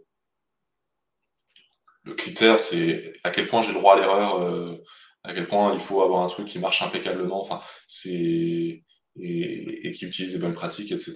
C'est quelque chose d'important. Après, c'est vrai que selon les outils qu'on utilise, le, sujet de l'échelle est important parce que si vous utilisez Make, par exemple, ou à peu près n'importe quel outil d'automatisation, euh, ça coûtera euh, plus cher en fonction du volume. Donc, entre euh, un scénario make que vous avez fait vous-même, un peu comme vous pouviez, et un scénario make bien optimisé, fait par une personne dont c'est le métier, vous pouvez avoir une facture qui est divisée par 10. C'est des choses qui sont, qui sont à, prendre en compte. non seulement la facture est divisée par 10, mais en plus il y aura moins de bugs, etc. Ça sera plus efficace. Donc c'est vrai que c'est quelque chose qui est, qui est important. Euh, pour moi, enfin, déjà, du niveau, faire appel à un, prestataire externe, il y a, il y a un niveau intermédiaire, c'est juste le coaching. Euh, c'est se dire, je fais moi-même, mais je me fais coacher, soit régulièrement, soit juste quand j'ai un besoin ou pour me mettre euh, sur la bonne voie au début. Euh, ça, pour moi, c'est à moins que la personne en interne qui fait, ce soit son métier, voilà, qu'elle ait déjà fait ça, etc., au moins avoir des, séances de coaching me paraît important pour éviter ben, de d'essuyer euh, les mêmes plates que tout le monde. En fait, euh, tout le monde fait, plus ou moins les, mêmes erreurs. Tout le monde euh, tâtonne plus ou moins sur les mêmes choses. C'est vrai que des fois, ça peut vous faire gagner littéralement des jours, voire des semaines, parce que quand on a mal fait, il faut revenir en arrière, de, de se faire guider par une personne pour, pour pour ça, après, sous-traiter le développement, ça peut être utile et c'est vrai que c'est l'occasion de prendre une personne compétente euh, pour le faire, euh, qui, apportera voilà, son expérience et, son temps aussi, parce que ça veut dire que vous aurez moins de temps à y, consacrer. Euh, pour autant, et, je dis ça en étant freelance, faut vraiment pas le voir comme une solution miracle. c'est pas juste, bon, bah, je prends, je prends un, prestataire, un freelance, une agence, et, et tout va bien se passer. Euh, déjà, évidemment, ça dépend de, qui vous choisissez, euh, mais ça dépend aussi de comment le projet est cadré. Est-ce qu'il est suffisamment précis, suffisamment cadré, suffisamment priorisé? Et vous ne demandez pas un truc absolument énorme. Euh, ça dépend aussi de, votre réactivité, de votre interaction. Je vous ai dit que, même quand on, quand on externalise, il faut, il faut avoir du temps, il faut, il faut être réactif quand, quand le prestataire euh, pose des questions, etc. Euh, faut pas juste faire aveuglément confiance à la personne qui développe, pas dans le sens euh, est-ce que la personne est compétente, euh, mais dans le sens il faut suivre le travail pour s'assurer qu'on va dans la bonne direction, que qu'on a un outil, qu'on va vers un outil qui répond aux besoins, qui répond aux, aux contraintes, parce que d'une part, peu importe à quel point euh, la personne qui développe a bien creusé avec vous le sujet, a posé mille questions pour comprendre les processus, le besoin, etc., elle n'aura jamais une, connaissance aussi fine des processus et des besoins que les personnes qui le font au quotidien. Donc il y a forcément des moments où il y aura un décalage entre ce qui est développé et, euh, et, et, ce dont on a vraiment besoin. Donc plus vous suivez le projet, plus vous êtes réactif quand on vous présente quelque chose, quand on vous pose une question, plus vous vous assurez que si à un moment il y a une petite déviation, rapidement, euh, on, revient, euh, on, revient dans la bonne direction. Et euh, ça, s'assurer qu'on fait ça, c'est d'une part gagner du temps, mais potentiellement gagner de l'argent. Si vous vous réveillez trois mois après en disant Ah, mais non, mais c'est pas ça dont j'avais besoin. bon, la personne qui a développé, elle dit bah, Ouais, mais c'est trop tard. Si vous voulez que je refasse, je le réclame. et si, on vous répond ça, c'est totalement légitime. Donc, suivez bien les, travaux. Et l'autre raison, c'est que euh, faut avoir conscience que développer un projet, développer un produit, c'est des milliers de micro-décisions. Par jour de développement, on prend, mais je ne sais pas combien de micro-décisions. Évidemment, on ne peut pas demander au client son avis à chaque micro-décision. Alors pour certaines, parce parce qu'en fait, on est plus, on est mieux euh, euh, placé que, lui pour répondre, c'est des micro-décisions techniques. Mais pour un certain nombre d'autres, euh, ça regarde le client, ça regarde l'équipe, mais on ne peut pas juste poser 50 questions par jour, ce ne serait pas viable. Donc, il faut comprendre que ces micro-décisions, on les prend au mieux de ce qu'on imagine pour le client, mais finalement, c'est aussi en, voyant ce qui est fait que, vous pouvez comprendre les, décisions qui ont été prises. Parfois, quand le client, quand le, quand le prestataire vous, les explique, bah, je, quand je fais des choix, je les explique à mes clients, euh, et souvent, j'ai pas de retour sur ces choix que j'explique et parfois, le client, des mois après, revient sur un truc. On dit, ah, mais non, mais ça, ça ne va pas. Bah, ouais, mais je vous l'avais expliqué il y a trois mois, quoi. Euh, et, ça, enfin, à un moment, c'est pas ma, responsabilité de suivre est-ce que le client a euh, bien lu tout ce que je lui ai envoyé et a bien pris le temps de vérifier celle qu'on est. Euh, je, fais tous mes efforts pour communiquer. Je ne peux pas en plus faire un micro-management de suivi de projet euh, pour s'assurer est-ce qu'il a bien répondu individuellement à chaque point qui n'appelait pas de réponse particulière. Donc euh, voilà, c'était un peu mon, mon, retour de, prestataire où euh, je, en fait, je suis surpris parfois de la légèreté avec laquelle les clients suivent le, projet. Alors même que le projet est important pour eux en termes de, en termes de besoins et important pour eux en termes de budget. Parfois, il y a des, clients qui, qui tergiversent pendant des mois, est-ce que je mets le budget ou pas? Et pour autant, une fois que le projet est lancé, qui ne euh, s'investissent pas suffisamment pour, pour se donner les meilleures chances de réussite. Et c'est dommage. Donc voilà, encore une fois, euh, gardez à l'esprit qu'il ne suffit pas de prendre une personne extrêmement compétente pour que tout se passe bien. Il faut aussi y mettre du sien. Et c'est là que je trouve que sur un tout premier projet no-code dans l'entreprise, je conseillerais plutôt de partir sur un projet simple, très basique, un besoin individuel à l'échelle d'une équipe qui puisse du coup être fait en interne. Je trouve que ça permet de mieux appréhender ce que c'est que le no-code, comment ça marche, comment on s'en sert. et ensuite d'aller chercher des projets plus ambitieux. Mais si vous en avez la possibilité, moi j'encourage vraiment tout le monde à, démarrer sur des petits projets qui peuvent être portés en interne. C'est hyper euh, enrichissant aussi pour les équipes. Ça oblige tout le monde à se poser sur ses process, à se poser les bonnes questions. Une fois qu'on l'a fait pour soi sur un premier projet, on est déjà un peu mieux armé à le faire avec d'autres. Euh, enfin, en interne ou, en externe, parce que, encore une fois, ça dépend aussi des appétences, du temps de chacun, des compétences, etc. Euh, je pense qu'il y a des entreprises où, si on attend que ce soit fait en interne, ben, il n'y aura jamais rien fait. Euh, mais quoi qu'il en soit, que ce soit en interne ou en externe, de toute façon, prioriser, partir sur un processus. Je veux automatiser, je veux améliorer ce processus-là, je veux outiller ce processus. c'est la bonne manière de faire. On commence par un processus, par une équipe, etc. Et petit à petit, on améliore, on affine, on étend, on passe à un deuxième processus, on passe à, tout le fonctionnement d'une équipe, etc. Euh, c'est la bonne manière de fonctionner. Vouloir, enfin voilà, lister de manière exhaustive, voilà tous mes besoins. Je veux un système qui fait ça, ça, ça, ça, ça, ça, ça, ça, ça, et j'ai cinq rôles différents de telle personne à faire ça et telle personne à faire ça. C'est très probablement trop complexe pour un premier projet. Euh, et forcément, euh, dans le développement, on a dit, il y a micro-décisions, un problème des fois de communication, etc. Entre ce que vous imaginez et ce que vous aurez, que vous développiez vous-même ou que vous l'externalisiez, il y aura forcément un décalage. Parfois pour le meilleur, des fois le décalage est en fait mieux, euh, nous permet d'arriver à quelque chose qui est mieux que ce que vous imaginez, mais parfois euh, un peu moins bien. et la meilleure manière de gérer ce décalage, c'est de s'assurer que bah, qu'on fasse des points d'étape, c'est-à-dire qu'on des livraisons de produits euh, les plus rapprochées possibles, les plus unitaires possibles.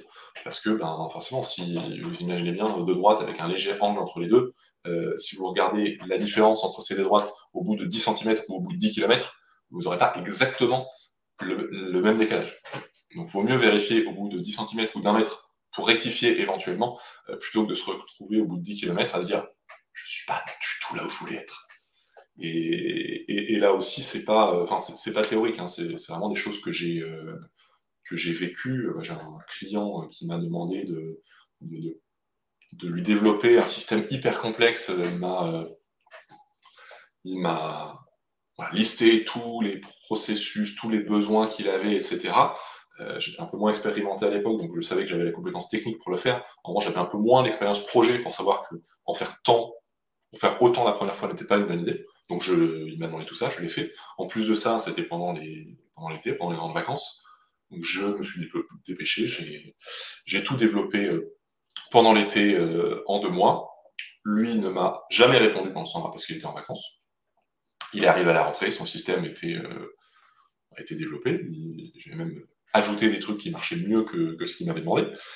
Et, là, il a vu ce, truc développé et en fait, il a pris peur. Il s'est dit, mais euh, c'est trop, il y en a dans tous les sens. Je j'arriverai jamais à, m'en servir. Et bon, c'était la rentrée, il avait pas le temps, euh, il était dans le rush, il a dit, euh, tant pis, je fais tout à la main. Et du coup, une fois qu'il a mis ça de côté, il a jamais utilisé le, système. Et, et, c'est dommage. Et il y a le fait que on n'a pas pu échanger pendant le développement. Je pense que ça aurait amélioré énormément de choses. Mais le premier problème là, c'est que le système, initialement, était beaucoup trop ambitieux faire un, POC, un proof of concept vraiment sur quelque chose de, beaucoup plus simple euh, aurait, parce que là c'était pour un établissement d'enseignement supérieur, le système il permettait de euh, générer les emplois du temps, de euh, gérer la contractualisation avec les enseignants, et puis de gérer l'agenda pendant l'année scolaire, et puis d'envoyer les feuilles de présence. Ça faisait tout. Ça gérait littéralement tout ce dont l'établissement d'enseignement supérieur a besoin. Le problème, c'est que c'était trop. Donc. juste se dire, là, on va gérer la contractualisation avec les enseignants et on va le faire bien, mm. aurait euh, grandement simplifié les choses. Et par ailleurs, si on reprend le sujet des outils sur l'étagère tout à l'heure, ce que tu racontes, ça a dû être très intéressant à faire en no-code, mais j'imagine que ça existe des solutions qui gèrent les emplois du temps, qui gèrent les présences, etc. Oui, oui. Euh, et enfin, j'ai envie de dire, quand on est presta, ça, va être la première question qu'on pose. Euh, quand on vous demande de développer un CRM, par exemple, ben, ou un système de gestion de l'emploi du temps, pourquoi vous n'utilisez pas une solution qui existe? C'est bête, euh, mais, des fois la personne ne sait pas que ça existe. Euh, et Là, euh, j'aurais peut-être dû me méfier, mais en gros, j'aurais posé la question au début. il y a des choses qui existent, pourquoi, pourquoi vous n'utilisez pas ça? Ils ont bafouillé, je ne sais pas trop quoi. Enfin, c'était un peu nébuleux dans leur tête en fait. Ils voulaient, euh, ils voulaient un. Ils voulaient pas un outil informatique, ils voulaient un outil magique. En fait, avec leur recul, je m'en rends un peu compte. Et ils imaginaient qu'ils avaient entendu du bien du code, de ce qu'on pouvait faire aujourd'hui, et ils imaginaient qu'ils n'auraient rien à faire, qu'ils n'auraient rien à configurer, et que limite l'outil allait deviner euh, tout seul les informations. Quoi. Il allait deviner euh, qui étaient les élèves et ce qu'on devait mettre dans l'emploi du temps, et, eux n'avaient rien à faire. et, et voilà, donc encore une fois, le, le no-code n'est pas magique. Faire appel à, une personne qui développe n'est pas magique. Euh, donc, si une personne ne sait pas, enfin, dit non, moi je ne veux pas utiliser de CRM, mais qu'elle ne sait pas expliquer pourquoi elle ne veut pas utiliser de CRM, peut-être que c'est le signe qu'elle est juste pas mature en fait pour, euh, un projet. Enfin, et, je dis ça aussi pour les prestataires, c'est que c'est des, euh, des traquenards des, projets comme ça aussi. Hein. Vous, pouvez, vous pouvez y passer énormément de temps pour un client qui finalement ne sera euh, jamais satisfait parce que euh, ce qu'il veut est soit pas réaliste, soit juste tellement pas défini qu'en fait il voit ça, il dit non, c'est pas ça que je veux, mais, mais il saura jamais ce qu'il veut. Donc voilà, à, prendre, en compte. Mais la priorisation, encore une fois, indispensable, que vous fassiez en interne, en externe, prioriser, ne développer pas votre super méga géant outil de gestion euh, exhaustif. Commencez petit. Ça vous permettra d'apprendre, y compris si vous bossez avec, euh, avec des prestataires. Ça vous permettra d'apprendre comment se passe le projet, comment on travaille avec eux. Euh, et d'améliorer petit à petit.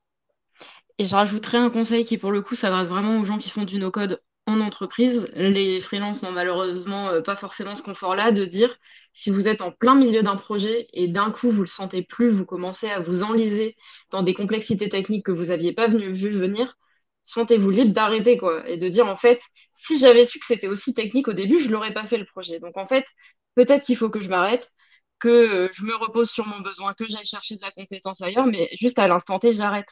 Et je trouve que parfois, quand on a été identifié comme euh, le no-codeur de l'entreprise qui fait des miracles, qui sort des applis géniales, et qu'en plus on s'est un peu engagé en disant, bah voilà, euh, je travaille sur ce sujet, je vais trouver une solution, on, a forcément des réticences à parfois s'avouer vaincu et se dire qu'on s'est attaqué à plus grand que soi. Alors que, en fait, au contraire, on va gagner le respect des équipes qui vont constater que bah, effectivement euh, la personne, cette personne qui fait les projets no code dans l'entreprise, elle sait aussi admettre euh, quand, quand, elle n'a pas les compétences et elle a aussi ce, ce, recul sur ses propres compétences.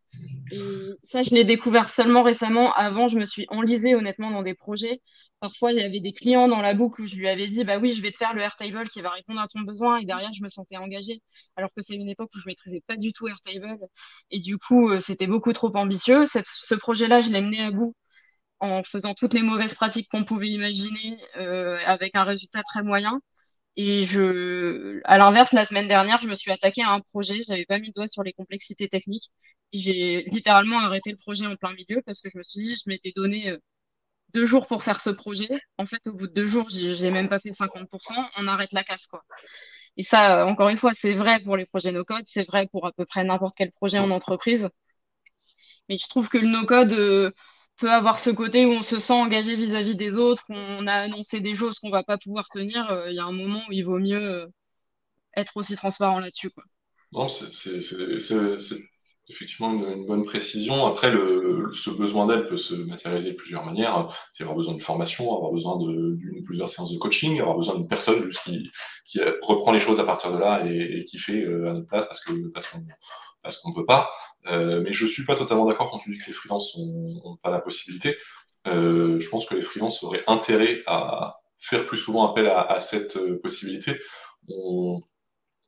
Voit parfois, alors pas trop souvent heureusement, mais on voit parfois des, des freelances sur le, Slack Nocol France qui posent, je sais pas combien de questions dans une semaine, ils sont sur un projet client et, on sent, ils sont, ils sont débordés, ils n'arrivent plus à s'en sortir il, pose des questions en permanence et, on, sent le, manque de recul qui, est de plus en plus criant à chaque, à chaque question.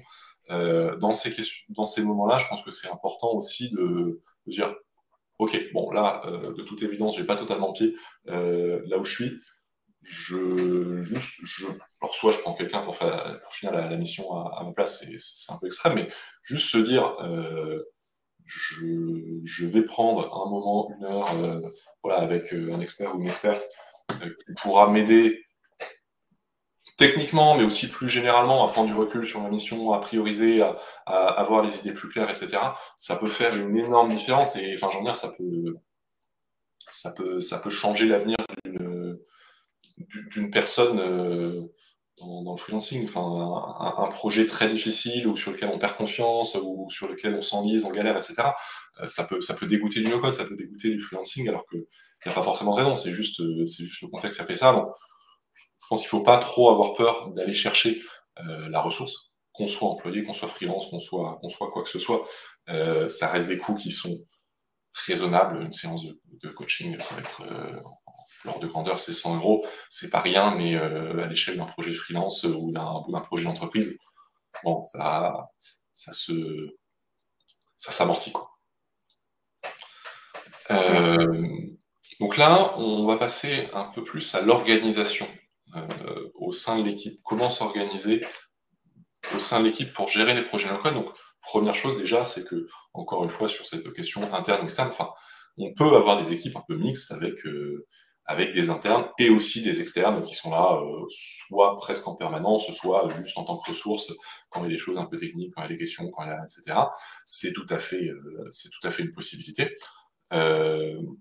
donc, je vais reprendre la, question d'Alex Locode de tout à l'heure qui nous disait, mais au final, plutôt que de laisser un certain nombre de personnes tâtonner, apprendre sur le tas et faire des erreurs, ne serait-ce pas plus efficace d'avoir une mini-équipe de spécialistes no-code, low-code, qui vont résoudre les irritants des différents métiers en travaillant étroitement avec eux euh, Alors moi, j'aurais envie de dire oui, dans le cas général. Euh, si tu as, au hasard, imaginons que tu as une équipe de 20 personnes, c'est illusoire de se dire que les 20 personnes vont apprendre à se servir des outils no-code et à utiliser Airtable, les mails et tout ce que tu veux euh, pour développer leurs propres outils. Euh, il y en a juste qui n'ont pas envie et qui n'auront jamais envie. Déjà, de base, ça sert à rien de les forcer. Et voilà, tout le monde n'est pas forcément câblé pour, ou n'a pas euh, juste la motivation pour, euh, ouais, ils vont essayer parce qu'on leur demande, mais ils n'ont jamais suffisamment d'envie pour, pour devenir bons dedans. les personnes qui, qui vraiment auront le niveau, l'envie, le temps, etc., je pense qu'il en faut effectivement euh, une ou quelques-unes dans une équipe. Parfois, elles sont déjà là. Souvent, ça se passe comme ça. Il y a une personne qui est un peu à, l'origine de, l'arrivée du no-code dans la boîte et qui devient bah, de facto référente dedans. Euh, parfois, on les recrute juste en se disant, bah ouais, on voit qu'Airtable, ça nous aide, mais euh, on patauge, la personne est vraiment compétent. On a besoin d'une personne référente dedans. Qu'est-ce que, tu penses du coup de tous ces, tous ces sujets je comprends l'avis de dire en fait autant avoir des experts qui font ça potentiellement à plein temps ou en tout cas qui ont les compétences et qui les mettent à disposition des autres. Je trouve ça pour autant un peu dommage de se rabattre là-dessus, dans le sens où pour moi ce qui est génial dans le no-code, c'est de donner l'autonomie aux équipes, c'est que de rendre, rendre les gens un peu maîtres de leur destin euh, qui peuvent identifier euh, leurs irritants et les résoudre eux-mêmes, ça c'est hyper intéressant dans nos codes. Donc encore une fois, c'est une question d'échelle. Si on commence à se lancer sur des gros projets qui vont être euh, inter-équipes, qui vont toucher beaucoup de monde, avoir des gens spécialistes du sujet, c'est intéressant. Moi, je trouverais ça dommage de priver les équipes métiers de, de ce droit au no-code en quelque sorte. Nous, ce qu'on fait chez Granit, c'est euh, dans la formation de quasiment tous les gens qui arrivent, il y a un petit atelier make. Ceux qui ne veulent pas le faire ne le font pas. Donc déjà, de toute façon, tous ceux qui n'aiment pas ça, euh, qui ne sont pas intéressés par le sujet, ils font pas et c'est pas grave et c'est très bien. Et le jour où ils auront besoin du no-code, ils iront chercher quelqu'un qui aime ça. Euh, pour autant, on sent tout de suite ceux qui ont la petite étincelle et ils disent mais c'est génial, c'est quoi ça, c'est make, je vais faire le petit atelier. On leur fait construire une petite automatisation, ils comprennent ce que c'est. Et donc, en faisant ça, je trouve qu'on donne vraiment le droit au no-code à chaque personne dans chaque équipe. Et ça, c'est hyper important et ça, c'est riche. Toutes les entreprises pourront pas le faire. Tu le disais tout à l'heure, Pierre, il y a des entreprises où ces personnes-là, elles n'existent pas en fait. Et personne n'a l'intérêt du no-code. Et dans ce cas, il faut effectivement aller chercher des référents euh, dont ce sera le métier. Mais je trouve qu'il faut aussi capitaliser sur les gens qui ont cette passion-là, cette petite étincelle pour le no-code, et il faut les laisser tâtonner, parce que ça, c'est des profils, et j'en parle parce que je fonctionne comme ça et que je l'ai vu chez mes collègues, c'est que il y a le plaisir au début de comprendre, de mettre les mains dans le cambouis, cette période-là, elle n'est pas très longue, elle n'est pas coûteuse pour l'entreprise. Je parle vraiment de dire euh, quelqu'un euh, sur la période du mois d'août va s'autoriser à être moins efficace pendant deux jours, le temps de mettre en place son projet. Et je trouve que euh, ces deux jours de tâtonnement vont se traduire derrière en une personne qui va être compétente, qui sera autonome, c'est-à-dire que le jour où en fait l'automatisation make elle pète, il va sauter sur l'occasion, il va aller réparer ce qu'il faut, il va pas attendre que son collègue d'une autre équipe soit disponible. Donc je trouve que ça donne vraiment de l'autonomie, ça donne euh, des compétences en plus, des outils en plus au sein de l'équipe. Bien sûr, euh, c'est pas la solution à tout, mais euh, je n'irai pas jusqu'à dire qu'avoir une équipe low-code en interne va nous permettre de ne pas former au no-code les, personnes métiers. Moi, je suis vraiment pour que les personnes métiers aient ces compétences-là. Je trouve ça très riche. Je, ne pense pas que ce que tu dis soit en, contradiction avec ce que dit Alex ou ce que je dis. Euh, ça ne veut pas dire que les gens n'ont pas le droit au no-code. Enfin, la formulation d'Alex, c'est euh, une équipe qui va résoudre les irritants des différents métiers en travaillant étroitement avec eux. Euh, mm. On peut, on peut, on peut envisager que c'est que c'est les équipes qui mettent aussi la main à la pâte. mais je pense qu'avoir des référents est quelque chose d'important parce que tout le monde ne peut pas avoir le même niveau de compétence. Et c'est vrai que des personnes garantes euh, des bonnes pratiques, et on n'en a pas encore parlé, mais de la documentation, de, la cohérence des processus, est quelque chose d'absolument essentiel et incontournable. Euh, ça, dépend aussi, évidemment, quand tu, quand tu as une équipe de trois personnes, c'est un peu plus facile de laisser chacun bidouiller, etc., parce que, bon, bah, dans l'ensemble, ça va, ça va pas encore trop, faire n'importe quoi. J'ai des clients qui ont 50 personnes qui bossent sur leur table. Euh, à ce niveau-là, enfin, il y a des utilisateurs d'Airtable et il y a moi qui modifie euh, la structure de la base. Après, euh, si de leur côté, ils veulent aller créer les interfaces ou les modifier, etc., ils font ce qu'ils veulent parce que ça n'a pas d'impact sur la base elle-même. Mais, euh, mais ils vont pas aller faire ce qu'ils veulent sur les tables, sur les champs, sur les bases, sur les formules, sans passer par moi. C'est pas, c'est pas juste que, je, que, c'est ma chasse gardée. J'aimerais beaucoup qu'ils puissent faire en, me sollicitant moins. Mais, mais à un moment, c'est juste pas, c'est juste pas réaliste et c'est pas prudent euh, dans le sens où euh, il y a besoin, quand tu commences à, gérer des systèmes complexes, d'une vue d'ensemble euh, qui passe bien sûr par la, par la documentation, par le fait de, tracer précisément ce qui se passe, comment, où, par qui, etc. Mais bon, il y a aussi des moments où tu peux pas en permanence te, référer à la documentation dès que, dès que tu veux faire quelque chose. Il faut des personnes qui ont une vision d'ensemble quand même de, de ce qui se passe. Euh, et, c'est vrai que sur des équipes plus grosses, euh, c'est un peu ce qui se passe. Moi, je, je pense au, travail de, de Walid Nou chez, chez Murphy, par exemple, où lui, c'est son boulot. Lui, c'est le référent no code. Il n'est pas là pour faire à la place des autres. Euh, mais il est là pour guider les gens, pour garder une trace de ce qui se passe euh, dans la documentation, etc. Et quand tu commences à, atteindre certaines tailles, et j'ai envie de dire, ça, ça va assez vite, hein, c'est 4-5 personnes pour moi déjà, euh, ça, me paraît, ça me paraît nécessaire. Pas d'avoir une personne à temps plein de ça, mais d'avoir des, personnes de référence, euh, parce, que, parce que ça peut, ça peut très très vite déraper.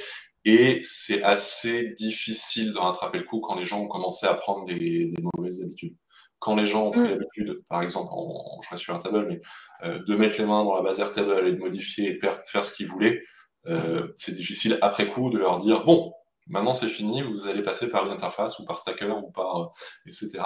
ils vont avoir l'impression qu'on les empêche de bosser et d'expérience, c'est vraiment quelque chose qu'on a envie d'éviter, de, donner l'impression aux gens qu'on les empêche de bosser. Donc c'est bête, mais même si au début c'est plus euh, c'est plus sympa et ça peut, même, ça peut même être plus efficace de permettre à tout le monde de mettre les mains dedans, il y a un moment où en fait cet historique peut nous, peut nous rattraper et peut faire assez mal. Je trouve que l'exemple de Murphy est intéressant parce que eux, aujourd'hui, c'est une beaucoup plus grande entreprise. Ils ont effectivement fait intervenir Walid qui raconte que, en fait, quand il est arrivé, toutes les équipes faisaient déjà du no-code, mais ce qui est déjà une super nouvelle. Euh, moi, je trouve que c'est un super problème, en fait. C'est un très bon problème de se dire, en fait, tout le monde s'est tellement approprié de nos codes que euh, ça commence à partir dans tous les sens et il faut faire venir quelqu'un pour structurer. Est-ce qu'il est arrivé trop tard ou pas? Ça, c'est une autre question. Mais euh, pour remettre les choses en perspective, nous, chez Granit, aujourd'hui, on est une quarantaine de personnes. Donc, on n'est pas du tout sur les mêmes échelles. Quand tu es 40, tu pas du tout envie d'être dépendant de tel, d'une autre équipe, d'un référent no code. Mhm. Et par contre, c'est intéressant de commencer à placer les référents no-code de chaque équipe. C'est-à-dire que au côté Customer Success, c'est moi qui ai pris le sujet au début et qui ai formé les autres, mais je reste référente de mon sujet. Et en fait, j'ai euh, accompagné, co-construit des outils avec quelqu'un de l'équipe commerciale qui aujourd'hui devient le référent no-code de l'équipe commerciale.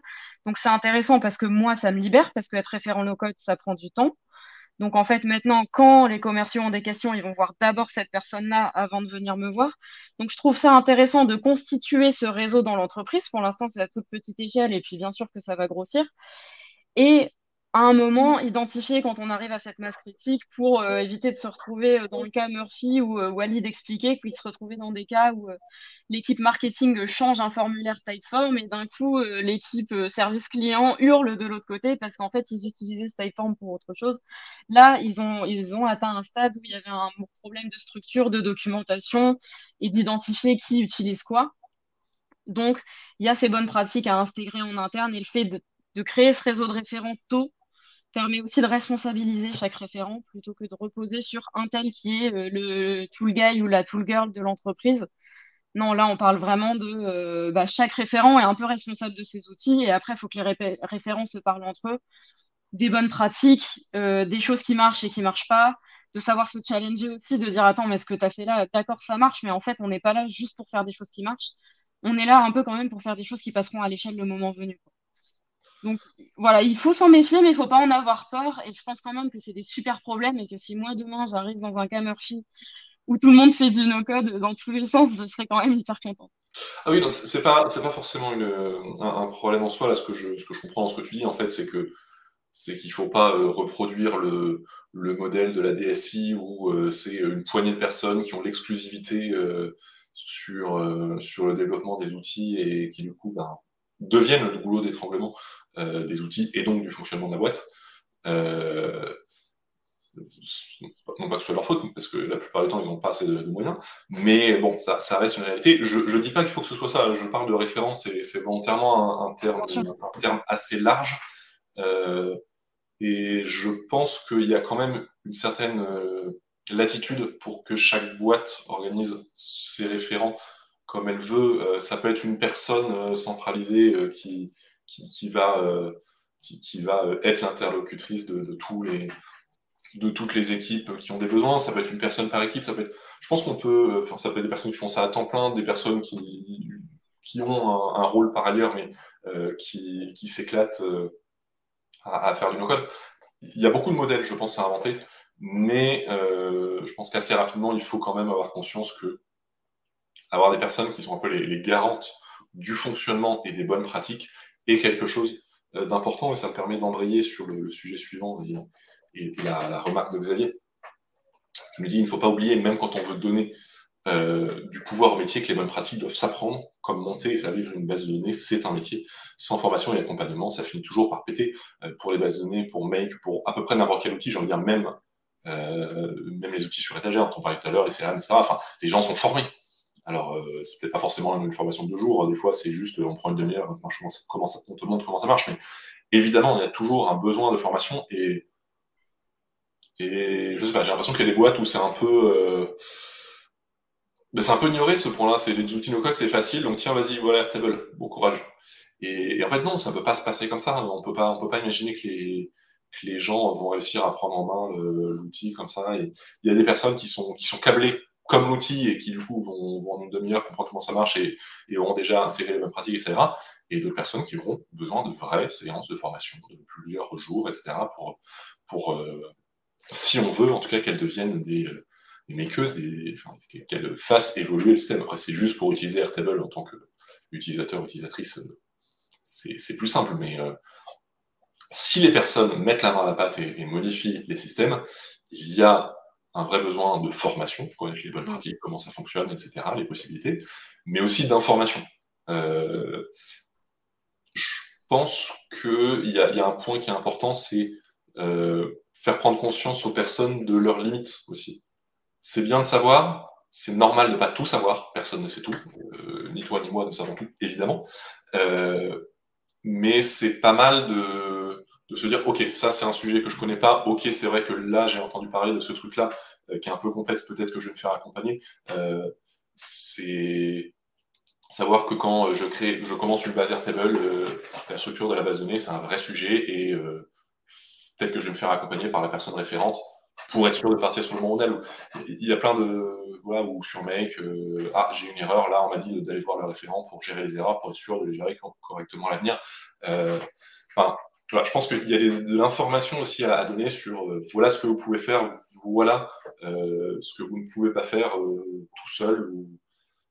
Ça peut être utile de fixer ces limites. Ouais, et après, la ligne est fine. Le but, c'est de garder euh, l'envie du no-code, le plaisir du no-code. Je pense qu'en entreprise, c'est quand même un, vrai avantage que les gens osent s'en servir et plaisir à s'en servir, tout en étant garant de ces bonnes pratiques-là. Et là, c'est, ça repose sur euh, les références, sur la personne euh, qui a introduit le no-code dans l'entreprise. Bah, après, c'est à elle aussi de responsabiliser les gens et d'avoir un œil sur ce qu'ils font et que ça ne devienne pas un cadeau empoisonné pour l'entreprise, tout simplement. Et il y a un format que j'ai beaucoup aimé pour le coup euh, chez Granit. Euh, qui, enfin, on a organisé des Automation Day. Donc, c'est notre CPO, Enzo, qui avait organisé ça, co-fondateur de Granit, parce qu'il avait fait ça dans une ancienne boîte. Ça consistait tout simplement à dire vous allez tous réfléchir dans vos métiers à ce qui vous irrite. On revient sur le sujet des irritants du début. Vous allez les mettre dans un tableau et puis le jour des Automation Day, on ira piocher là-dedans, puis on se mettra en petites équipes et chacun va bosser sur l'automatisation qui va bien. Euh, donc, euh, je donne un exemple bête. Euh, un, sujet qui était agaçant, c'est qu'on reçoit tous des factures pour les outils auxquels on a souscrit, etc. Et il faut qu'on les centralise de manière à ce que derrière, on puisse faire la comptabilité. Et donc, on passait beaucoup de temps à aller chercher le drive, copier-coller la facture, etc. Donc, quelqu'un a dit, mais en fait, j'en ai marre. toutes les semaines, je dois aller transférer mes factures dans, le drive, c'est agaçant. Et lors de l'Automation Day, c'est remonté comme sujet. On a mis en place une simple redirection d'email avec Make, avec un mail hook qui allait bien pour euh, enregistrer la facture en pièce jointe automatiquement dans le Drive. Et j'ai trouvé ça hyper chouette parce que du coup, tout le monde est venu avec ses irritants, tout le monde a compris euh, les solutions qui étaient mises en place. Il y a aussi des projets qui ont été abandonnés ce jour-là où on a dit, mais en fait, tu ramènes ce projet pour le Automation Day, mais en fait, c'est pas du tout si simple que ça. Et regarde, en grattant un tout petit peu, on se rend compte que c'est un projet beaucoup plus complexe qui mérite qu'on se pose dessus. Donc, je trouve que mettre en place des espèces de rituels et des événements autour du no-code, ça permet de communiquer, d'apporter cette culture du no-code. Donc, à, la fois avoir le côté sympa, chouette, le, no-code c'est super et ça va vous aider, et à la fois être présent sur toute la journée, sur tout l'événement, pour se porter garant aussi des bonnes pratiques c'est des formats qui sont intéressants. Ça peut être un bon, un bon sujet de séminaire d'entreprise. Euh, fais un ou deux jours là-dessus. Enfin, c'est vrai que ça, ça, ça, peut être très fédérateur en fait. Ça n'a pas besoin d'être des, outils rébarbatifs. Euh, ça peut être très fédérateur au, sein d'une équipe parce qu'il bah, y a des personnes qui savent faire, même les autres peuvent, peuvent contribuer, peuvent donner leur avis, etc. Et c'est vrai que c'est, c'est, intéressant comme, euh, comme approche. Après, c'est vrai que quand on est soi-même euh, la personne euh, un peu fan de no code, mais, un peu toute seule au sein de l'équipe, ça peut être plus difficile à, faire émerger. Toi, tu as réussi à le, à le faire euh, au, sein de Granit, mais il y a gens qui nous, qui nous partageaient que dans, son, entreprise, lui, il est expert M8N, il est RH. Euh, mais c'est pas forcément facile de, faire exister ces, ces, outils, ces besoins, etc. Euh, et bon, malheureusement, j'ai pas de, j'ai pas de solution, euh, j'ai pas de solution toute faite. Enfin, d'autant plus que les, les outils no-code ont parfois mauvaise presse auprès des, des, développeurs et des équipes euh, SI pour des raisons certaines, certaines tout à fait légitimes, mais d'autres qui tiennent plus du fantasme. donc voilà, j'ai envie de dire, faudrait, faudrait connaître un peu plus le le, le, contexte pour pouvoir répondre plus précisément, mais, mais c'est vrai que euh, ce, sont, euh, ce sont des vastes sujets et parfois les outils no-code viennent du haut, mais parfois ils viennent aussi de la base. C'est dans énormément d'entreprises, les outils no-code se sont développés avant tout parce qu'une personne, puis une autre, etc., ont commencé à, utiliser Notion, Airtable, Make, Zapier euh, pour, euh, pour faire des choses et petit à petit, ben, les autres ont vu que c'était pas mal et, parfois, il y a toutes des boîtes entières qui, sont, euh, qui se sont converties à ces outils euh, à la suite. Euh, je vois que le temps, le temps passe. On, va conclure rapidement sur, sur l'utilisation au quotidien. je ne sais pas si toi, tu as d'autres points à ajouter sur l'utilisation au quotidien. Qu'est-ce que, une fois qu'on a mis en place un, premier système, qu'est-ce qu'il faut, qu'est-ce qu'il faut à quoi il faut prendre garde? Simplement avoir en tête que le no-code, c'est pas ponctuel. Après, c'est des outils qui vont vivre et que donc, une fois que vous les avez mis en place, vous êtes responsable de vos outils. Je pense notamment à la gestion d'erreurs. C'est souvent la première chose qu'on rencontre quand on se met à faire du no-code, c'est que ça marche jusqu'au jour où ça marche plus. Où là, du coup, on se, on se forme sur la gestion d'erreurs et comment je réagis euh, en cas de problème, en cas de blocage sur mon scénario no-code. Il faut avoir en tête que du coup, ça va prendre du temps. Euh, mais voilà, après, euh, une fois que les outils sont en place, on, grandit aussi, je trouve, avec nos outils. On les, on les rend meilleurs, on les optimise. Donc le tout, après, c'est juste de ne pas laisser l'outil tourner et de plus y toucher. Je trouve ça un petit peu dommage. Au contraire, il faut le faire vivre. Oui, c'est dommage et j'ai envie de dire, la plupart du temps, c'est même pas tout à fait possible parce que bah, y a toujours un moment où tu as une erreur sur Make, euh, pas toujours de ta faute d'ailleurs, hein. parfois c'est juste des erreurs euh, de l'application que tu utilises ou de Make lui-même, enfin, ce sont des choses qui, qui arrivent. Euh, effectivement, il faut anticiper la maintenance. il y a toujours de la maintenance à faire. C'est pas toujours énorme, mais il faut, faut savoir si vous le faites vous-même, il faudra du temps. Si vous prenez une personne pour développer le système, il faut savoir qu'il faudra aussi prévoir de la maintenance. Donc il y a aussi un petit budget euh, à prévoir pour ça. C'est pas forcément énorme, mais il existe. Et j'ai envie de dire, faites attention aux emails que vous recevez aussi. Alors là, je m'adresse notamment aux personnes qui prennent un, prestataire, mais pas que. Euh, c'est-à-dire que les personnes qui reçoivent les emails d'erreur ou de ceci ou de cela ne sont pas toujours les personnes qui ont développé ou qui sont responsables. Ça peut arriver soit parce que vous avez pris euh, un prestataire, soit parce que bah, il y a un dirigeant qui a pris un compte Make et euh, tout le monde utilise son compte Make. Alors maintenant, il y a la collaboration sur Make, donc ça arrive moins, c'était plutôt sur Integromat. Mais disons que les personnes qui reçoivent le mail ne sont pas forcément les personnes concernées. Et ça paraît bête, mais du coup, les personnes qui reçoivent le mail ne savent pas ce que c'est et les ignorent. Et moi, j'ai des clients qui se rendent compte comme ça au bout de quelques mois que euh, leur système ne marchait juste plus. Il y a un truc qui était censé marcher euh, en permanence et, ça fonctionnait plus. Donc euh, les gens qui passaient leurs tests en ligne ne recevaient jamais les résultats, juste parce qu'ils avaient reçu un mail d'erreur de Zapier. Et ils n'ont pas fait gaffe. Et l'autre erreur qui est courante, c'est d'avoir trop de destinataires sur ces emails. Ils ont beau tous savoir ce que ça veut dire, si tu as trop de destinataires et qu'il n'y a pas un responsable, il y a le risque que tout le monde ignore en se disant que quelqu'un d'autre va s'en occuper, c'est classique. Et euh, pour nous, la règle, c'est assez simple. On l'a jamais formulé, mais en fait, c'est comme ça qu'on le fait chez Granit. Chaque scénario, chaque euh, process a son responsable. Mm. Et donc, c'est en fait, quand on voit le mail d'erreur, on sait tout de suite qui va le gérer. Et si, du coup, comme on sait qui est le responsable, si cette personne est absente, et ben, tout de suite, on va réagir. Je pense que c'est important et de ne pas. Euh, quand on vient sur les sujets des référents, on peut vite en, attendre trop de ces référents. Il faut aussi que chacun soit responsable de ce qu'il a construit. Mmh, complètement. Mmh. Complètement. Euh, après, pour gérer ces emails, euh, si, vraiment vous recevez des emails qui ne vous concernent pas, mettez en place des redirections automatiques vers les personnes qui sont concernées. Après, c'est possible de se dire que j'envoie le contenu de l'email dans Slack et quand c'est réglé, il y a une personne qui va mettre un petit check dans, Slack pour dire OK, ça c'est fait. Et tant qu'il n'y a pas le check, c'est personne, enfin personne ne, l'a géré. Quoi. Donc voilà, il y a des, des, sujets comme ça où la personne qui, s'en occupe le, met en, commentaire. Enfin, il y a, il y a un certain nombre de, possibilités là-dessus. Donc, euh, le tout est de l'envisager et de l'anticiper. Si, on, imagine que les choses vont se faire euh, proprement, organiquement, bon, c'est un peu acquis tout double. Hein. Donc euh, les processus là-dessus sont, sont vraiment votre, euh, sont vraiment vos amis. Moi, il y a juste un, point qu'on n'avait pas abordé. et quand on atteint les limites de l'outil, qu'est-ce qu'on fait? J'aurais du mal à témoigner là-dessus. Pour être tout à fait honnête, on les a pas atteintes, nous, les limites de nos outils. Ils sont très bien dimensionnés par rapport à nos besoins. Je pense que tu as, beaucoup plus rencontré ce problème-là que nous. Malheureusement, oui. Euh, mais en gros, c'est pas plus que ça le sujet, donc je vais, je vais aller très vite dessus, mais juste pour vous dire, quand vous partez sur le quand vous partez sur un outil en particulier, juste regardez euh, ses limites, ses logiques de pricing, etc.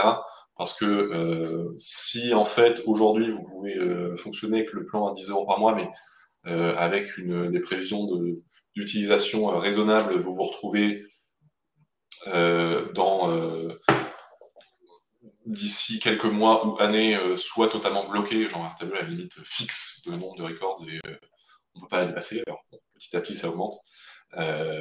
ou alors vous vous retrouvez à devoir payer 2000 euros par mois pour utiliser le même outil, c'est évidemment pas, neutre, donc anticiper, est-ce qu'il est y a des chances que ça dérape ou pas? Gardez l'esprit qu'une migration est toujours compliquée. Ça, rien de spécifique au no-code. Quand vous utilisez un outil, vous passez à un autre outil, c'est compliqué. Euh, mais ce sera beaucoup plus simple. Euh, d'une part, si le système est modulaire, si c'est tout d'un bloc, vous devez refaire tout le bloc. Si c'est modulaire, modulaire, ça veut dire plusieurs outils qui euh, échangent les uns avec les autres. Chaque outil est responsable d'une partie. Vous pouvez plus facilement vous dire, je migre tel outil, tel périmètre, et comme ça, ça va, simplifier la vie. J'utilise, euh, on disait tout à l'heure, j'utilise Pipedrive, Asana, Airtable et Make pour faire le lien entre tout ça. Ben, je peux changer un de ces outils, j'ai pas besoin de tout refaire. C'est beaucoup plus simple. Euh, après, donc plus on multiplie les outils, plus on a aussi les risques de devoir changer d'outil un jour ou l'autre. Euh, et c'est aussi d'autant plus simple quand c'est documenté. La documentation, c'est le nerf de la guerre. Donc documenter vraiment ce que vous faites et une vue d'ensemble euh, du système, une vue d'ensemble des processus. Chaque processus est détaillé clairement. Voilà ce qui se passe, voilà ce qui fait la main, voilà ce qui est automatisé, etc. Ça vous simplifiera énormément les bons, euh, enfin les l'usage, que ce soit au quotidien ou le jour où, euh, vous avez besoin d'en changer. On arrive au bout de l'échange. je te laisse la fin, le mot de la fin sur, sur le sujet, Laurent. Écoute, j'ai trouvé ça très intéressant comme échange. On a une vision assez différente des choses avec différentes échelles. Moi, à, la petite échelle, euh, PME, start-up, j'insiste quand même sur le fait que le but, c'est de créer cette culture du no-code, donner cette envie du no-code, donner ce super pouvoir aux équipes métiers. C'est l'important. Et par contre, responsabiliser aussi beaucoup, c'est ce qu'on dit depuis tout à l'heure. Euh, voilà, c'est le no-code, c'est un grand pouvoir avec une grande responsabilité. L'important, c'est de l'avoir en tête et de l'appliquer. C'est ce que je retiens euh, en tout cas de notre échange. Ben, merci beaucoup. Très intéressant pour moi aussi, évidemment, de confronter nos points de vue. Bon, après, on n'est pas en, opposition sur beaucoup de, beaucoup de sujets. C'est vrai que moi, j'ai, pratiqué un peu les plus grosses équipes et j'ai, voilà, j'ai, vu des choses euh, pas toujours évidentes à, gérer, euh, mais, mais, c'est vrai que s'il y a une envie des équipes euh, d'utiliser ces outils, de, profiter des, possibilités que, ces outils offrent, c'est bien effectivement de ne pas la brider et de ne pas mettre un énième goulot d'étranglement. C'est non, il faut d'abord que ça passe par moi et on va faire un comité de pilotage qui, euh, décidera si vos idées euh, méritent d'être implémentées. On se, se reparle dans deux mois. Non, c'est bien effectivement de, de, laisser un peu de liberté, mais liberté avec un cadre. Des règles du jeu qui sont fixées pas besoin d'être hyper strict, mais juste fixé et connu de tout le monde. C'est quelque chose qui est incroyablement important. merci beaucoup, merci encore pour cet échange. Euh, où est-ce qu'on peut te suivre, te contacter euh? Alors, j'ai un LinkedIn, vous pouvez m'ajouter, mais surtout euh, Slack, le Slack de la communauté No Code France. J'y suis régulièrement et venez me parler, je serai hyper contente de faire votre connaissance si on ne se connaît pas encore. Et puis sinon, les rencontres, je pense au No Code Summit euh, qui a lieu au mois d'octobre. Je pense euh, au, au, meet-up mensuel en région parisienne et ailleurs en France. alors, ailleurs en France, j'y serai pas, mais à Paris, j'y suis généralement une fois par mois, le premier mercredi du mois. J'y serai vraiment hyper contente d'échanger avec vous à cette occasion-là. Merci Lorraine. effectivement, le, le Meetup No Code France à Paris, c'est comme No Code Talk, c'est le premier mercredi de chaque mois. Donc pour les Parisiennes et Parisiens, on se retrouve ce soir au Digital Village, dans le 13e, pour le meet-up mensuel. Tu seras? Comment? Tu, tu y seras? Ah oui, j'y serai, euh, évidemment. En plus, c'est la reprise. J'ai vraiment hâte de revoir tout le monde. D'accord, bah écoute, euh, à ce soir en vrai, alors. À très vite. Euh, donc, c'est la fin de l'émission. Merci à toutes et tous pour votre écoute, pour votre participation, encore une fois. Beaucoup de commentaires, de questions dans le chat. On n'a pas le temps de, tout prendre. On a déjà beaucoup de choses à dire. Euh, le mois prochain, j'aurai le plaisir et l'honneur de recevoir Stanislas Verjus le mercredi 4 octobre à 13h autour de la question comment trouver sa voie dans nos codes? Donc on parlera des débouchés du secteur qui est encore jeune, des différents parcours qui peuvent exister dans le no-code, que ce soit celui de Stan, des personnes qu'il a rencontrées dans le tournage de son documentaire qui sortira peu après l'émission, ou encore de la manière de s'y retrouver, hein, de, comprendre un peu ce qui existe et concrètement, je suis là, le no-code m'intéresse, je fais quoi? Euh, Une très très vaste question dont on discutera donc, le 4 octobre à 13h. Notez bien ça dans votre, dans votre agenda. D'ici là, prenez soin de vous, no-codez bien, et bah, je vous souhaite une belle rentrée. Ma foi, puisque là, euh, ça y est, on est dedans. Hein. merci Pierre, merci tout le monde. Encore une fois, merci beaucoup euh, Lorraine pour ta, pour ta présence, pour ta participation. Merci à toutes et tous et je vous dis à très bientôt. Salut. Salut.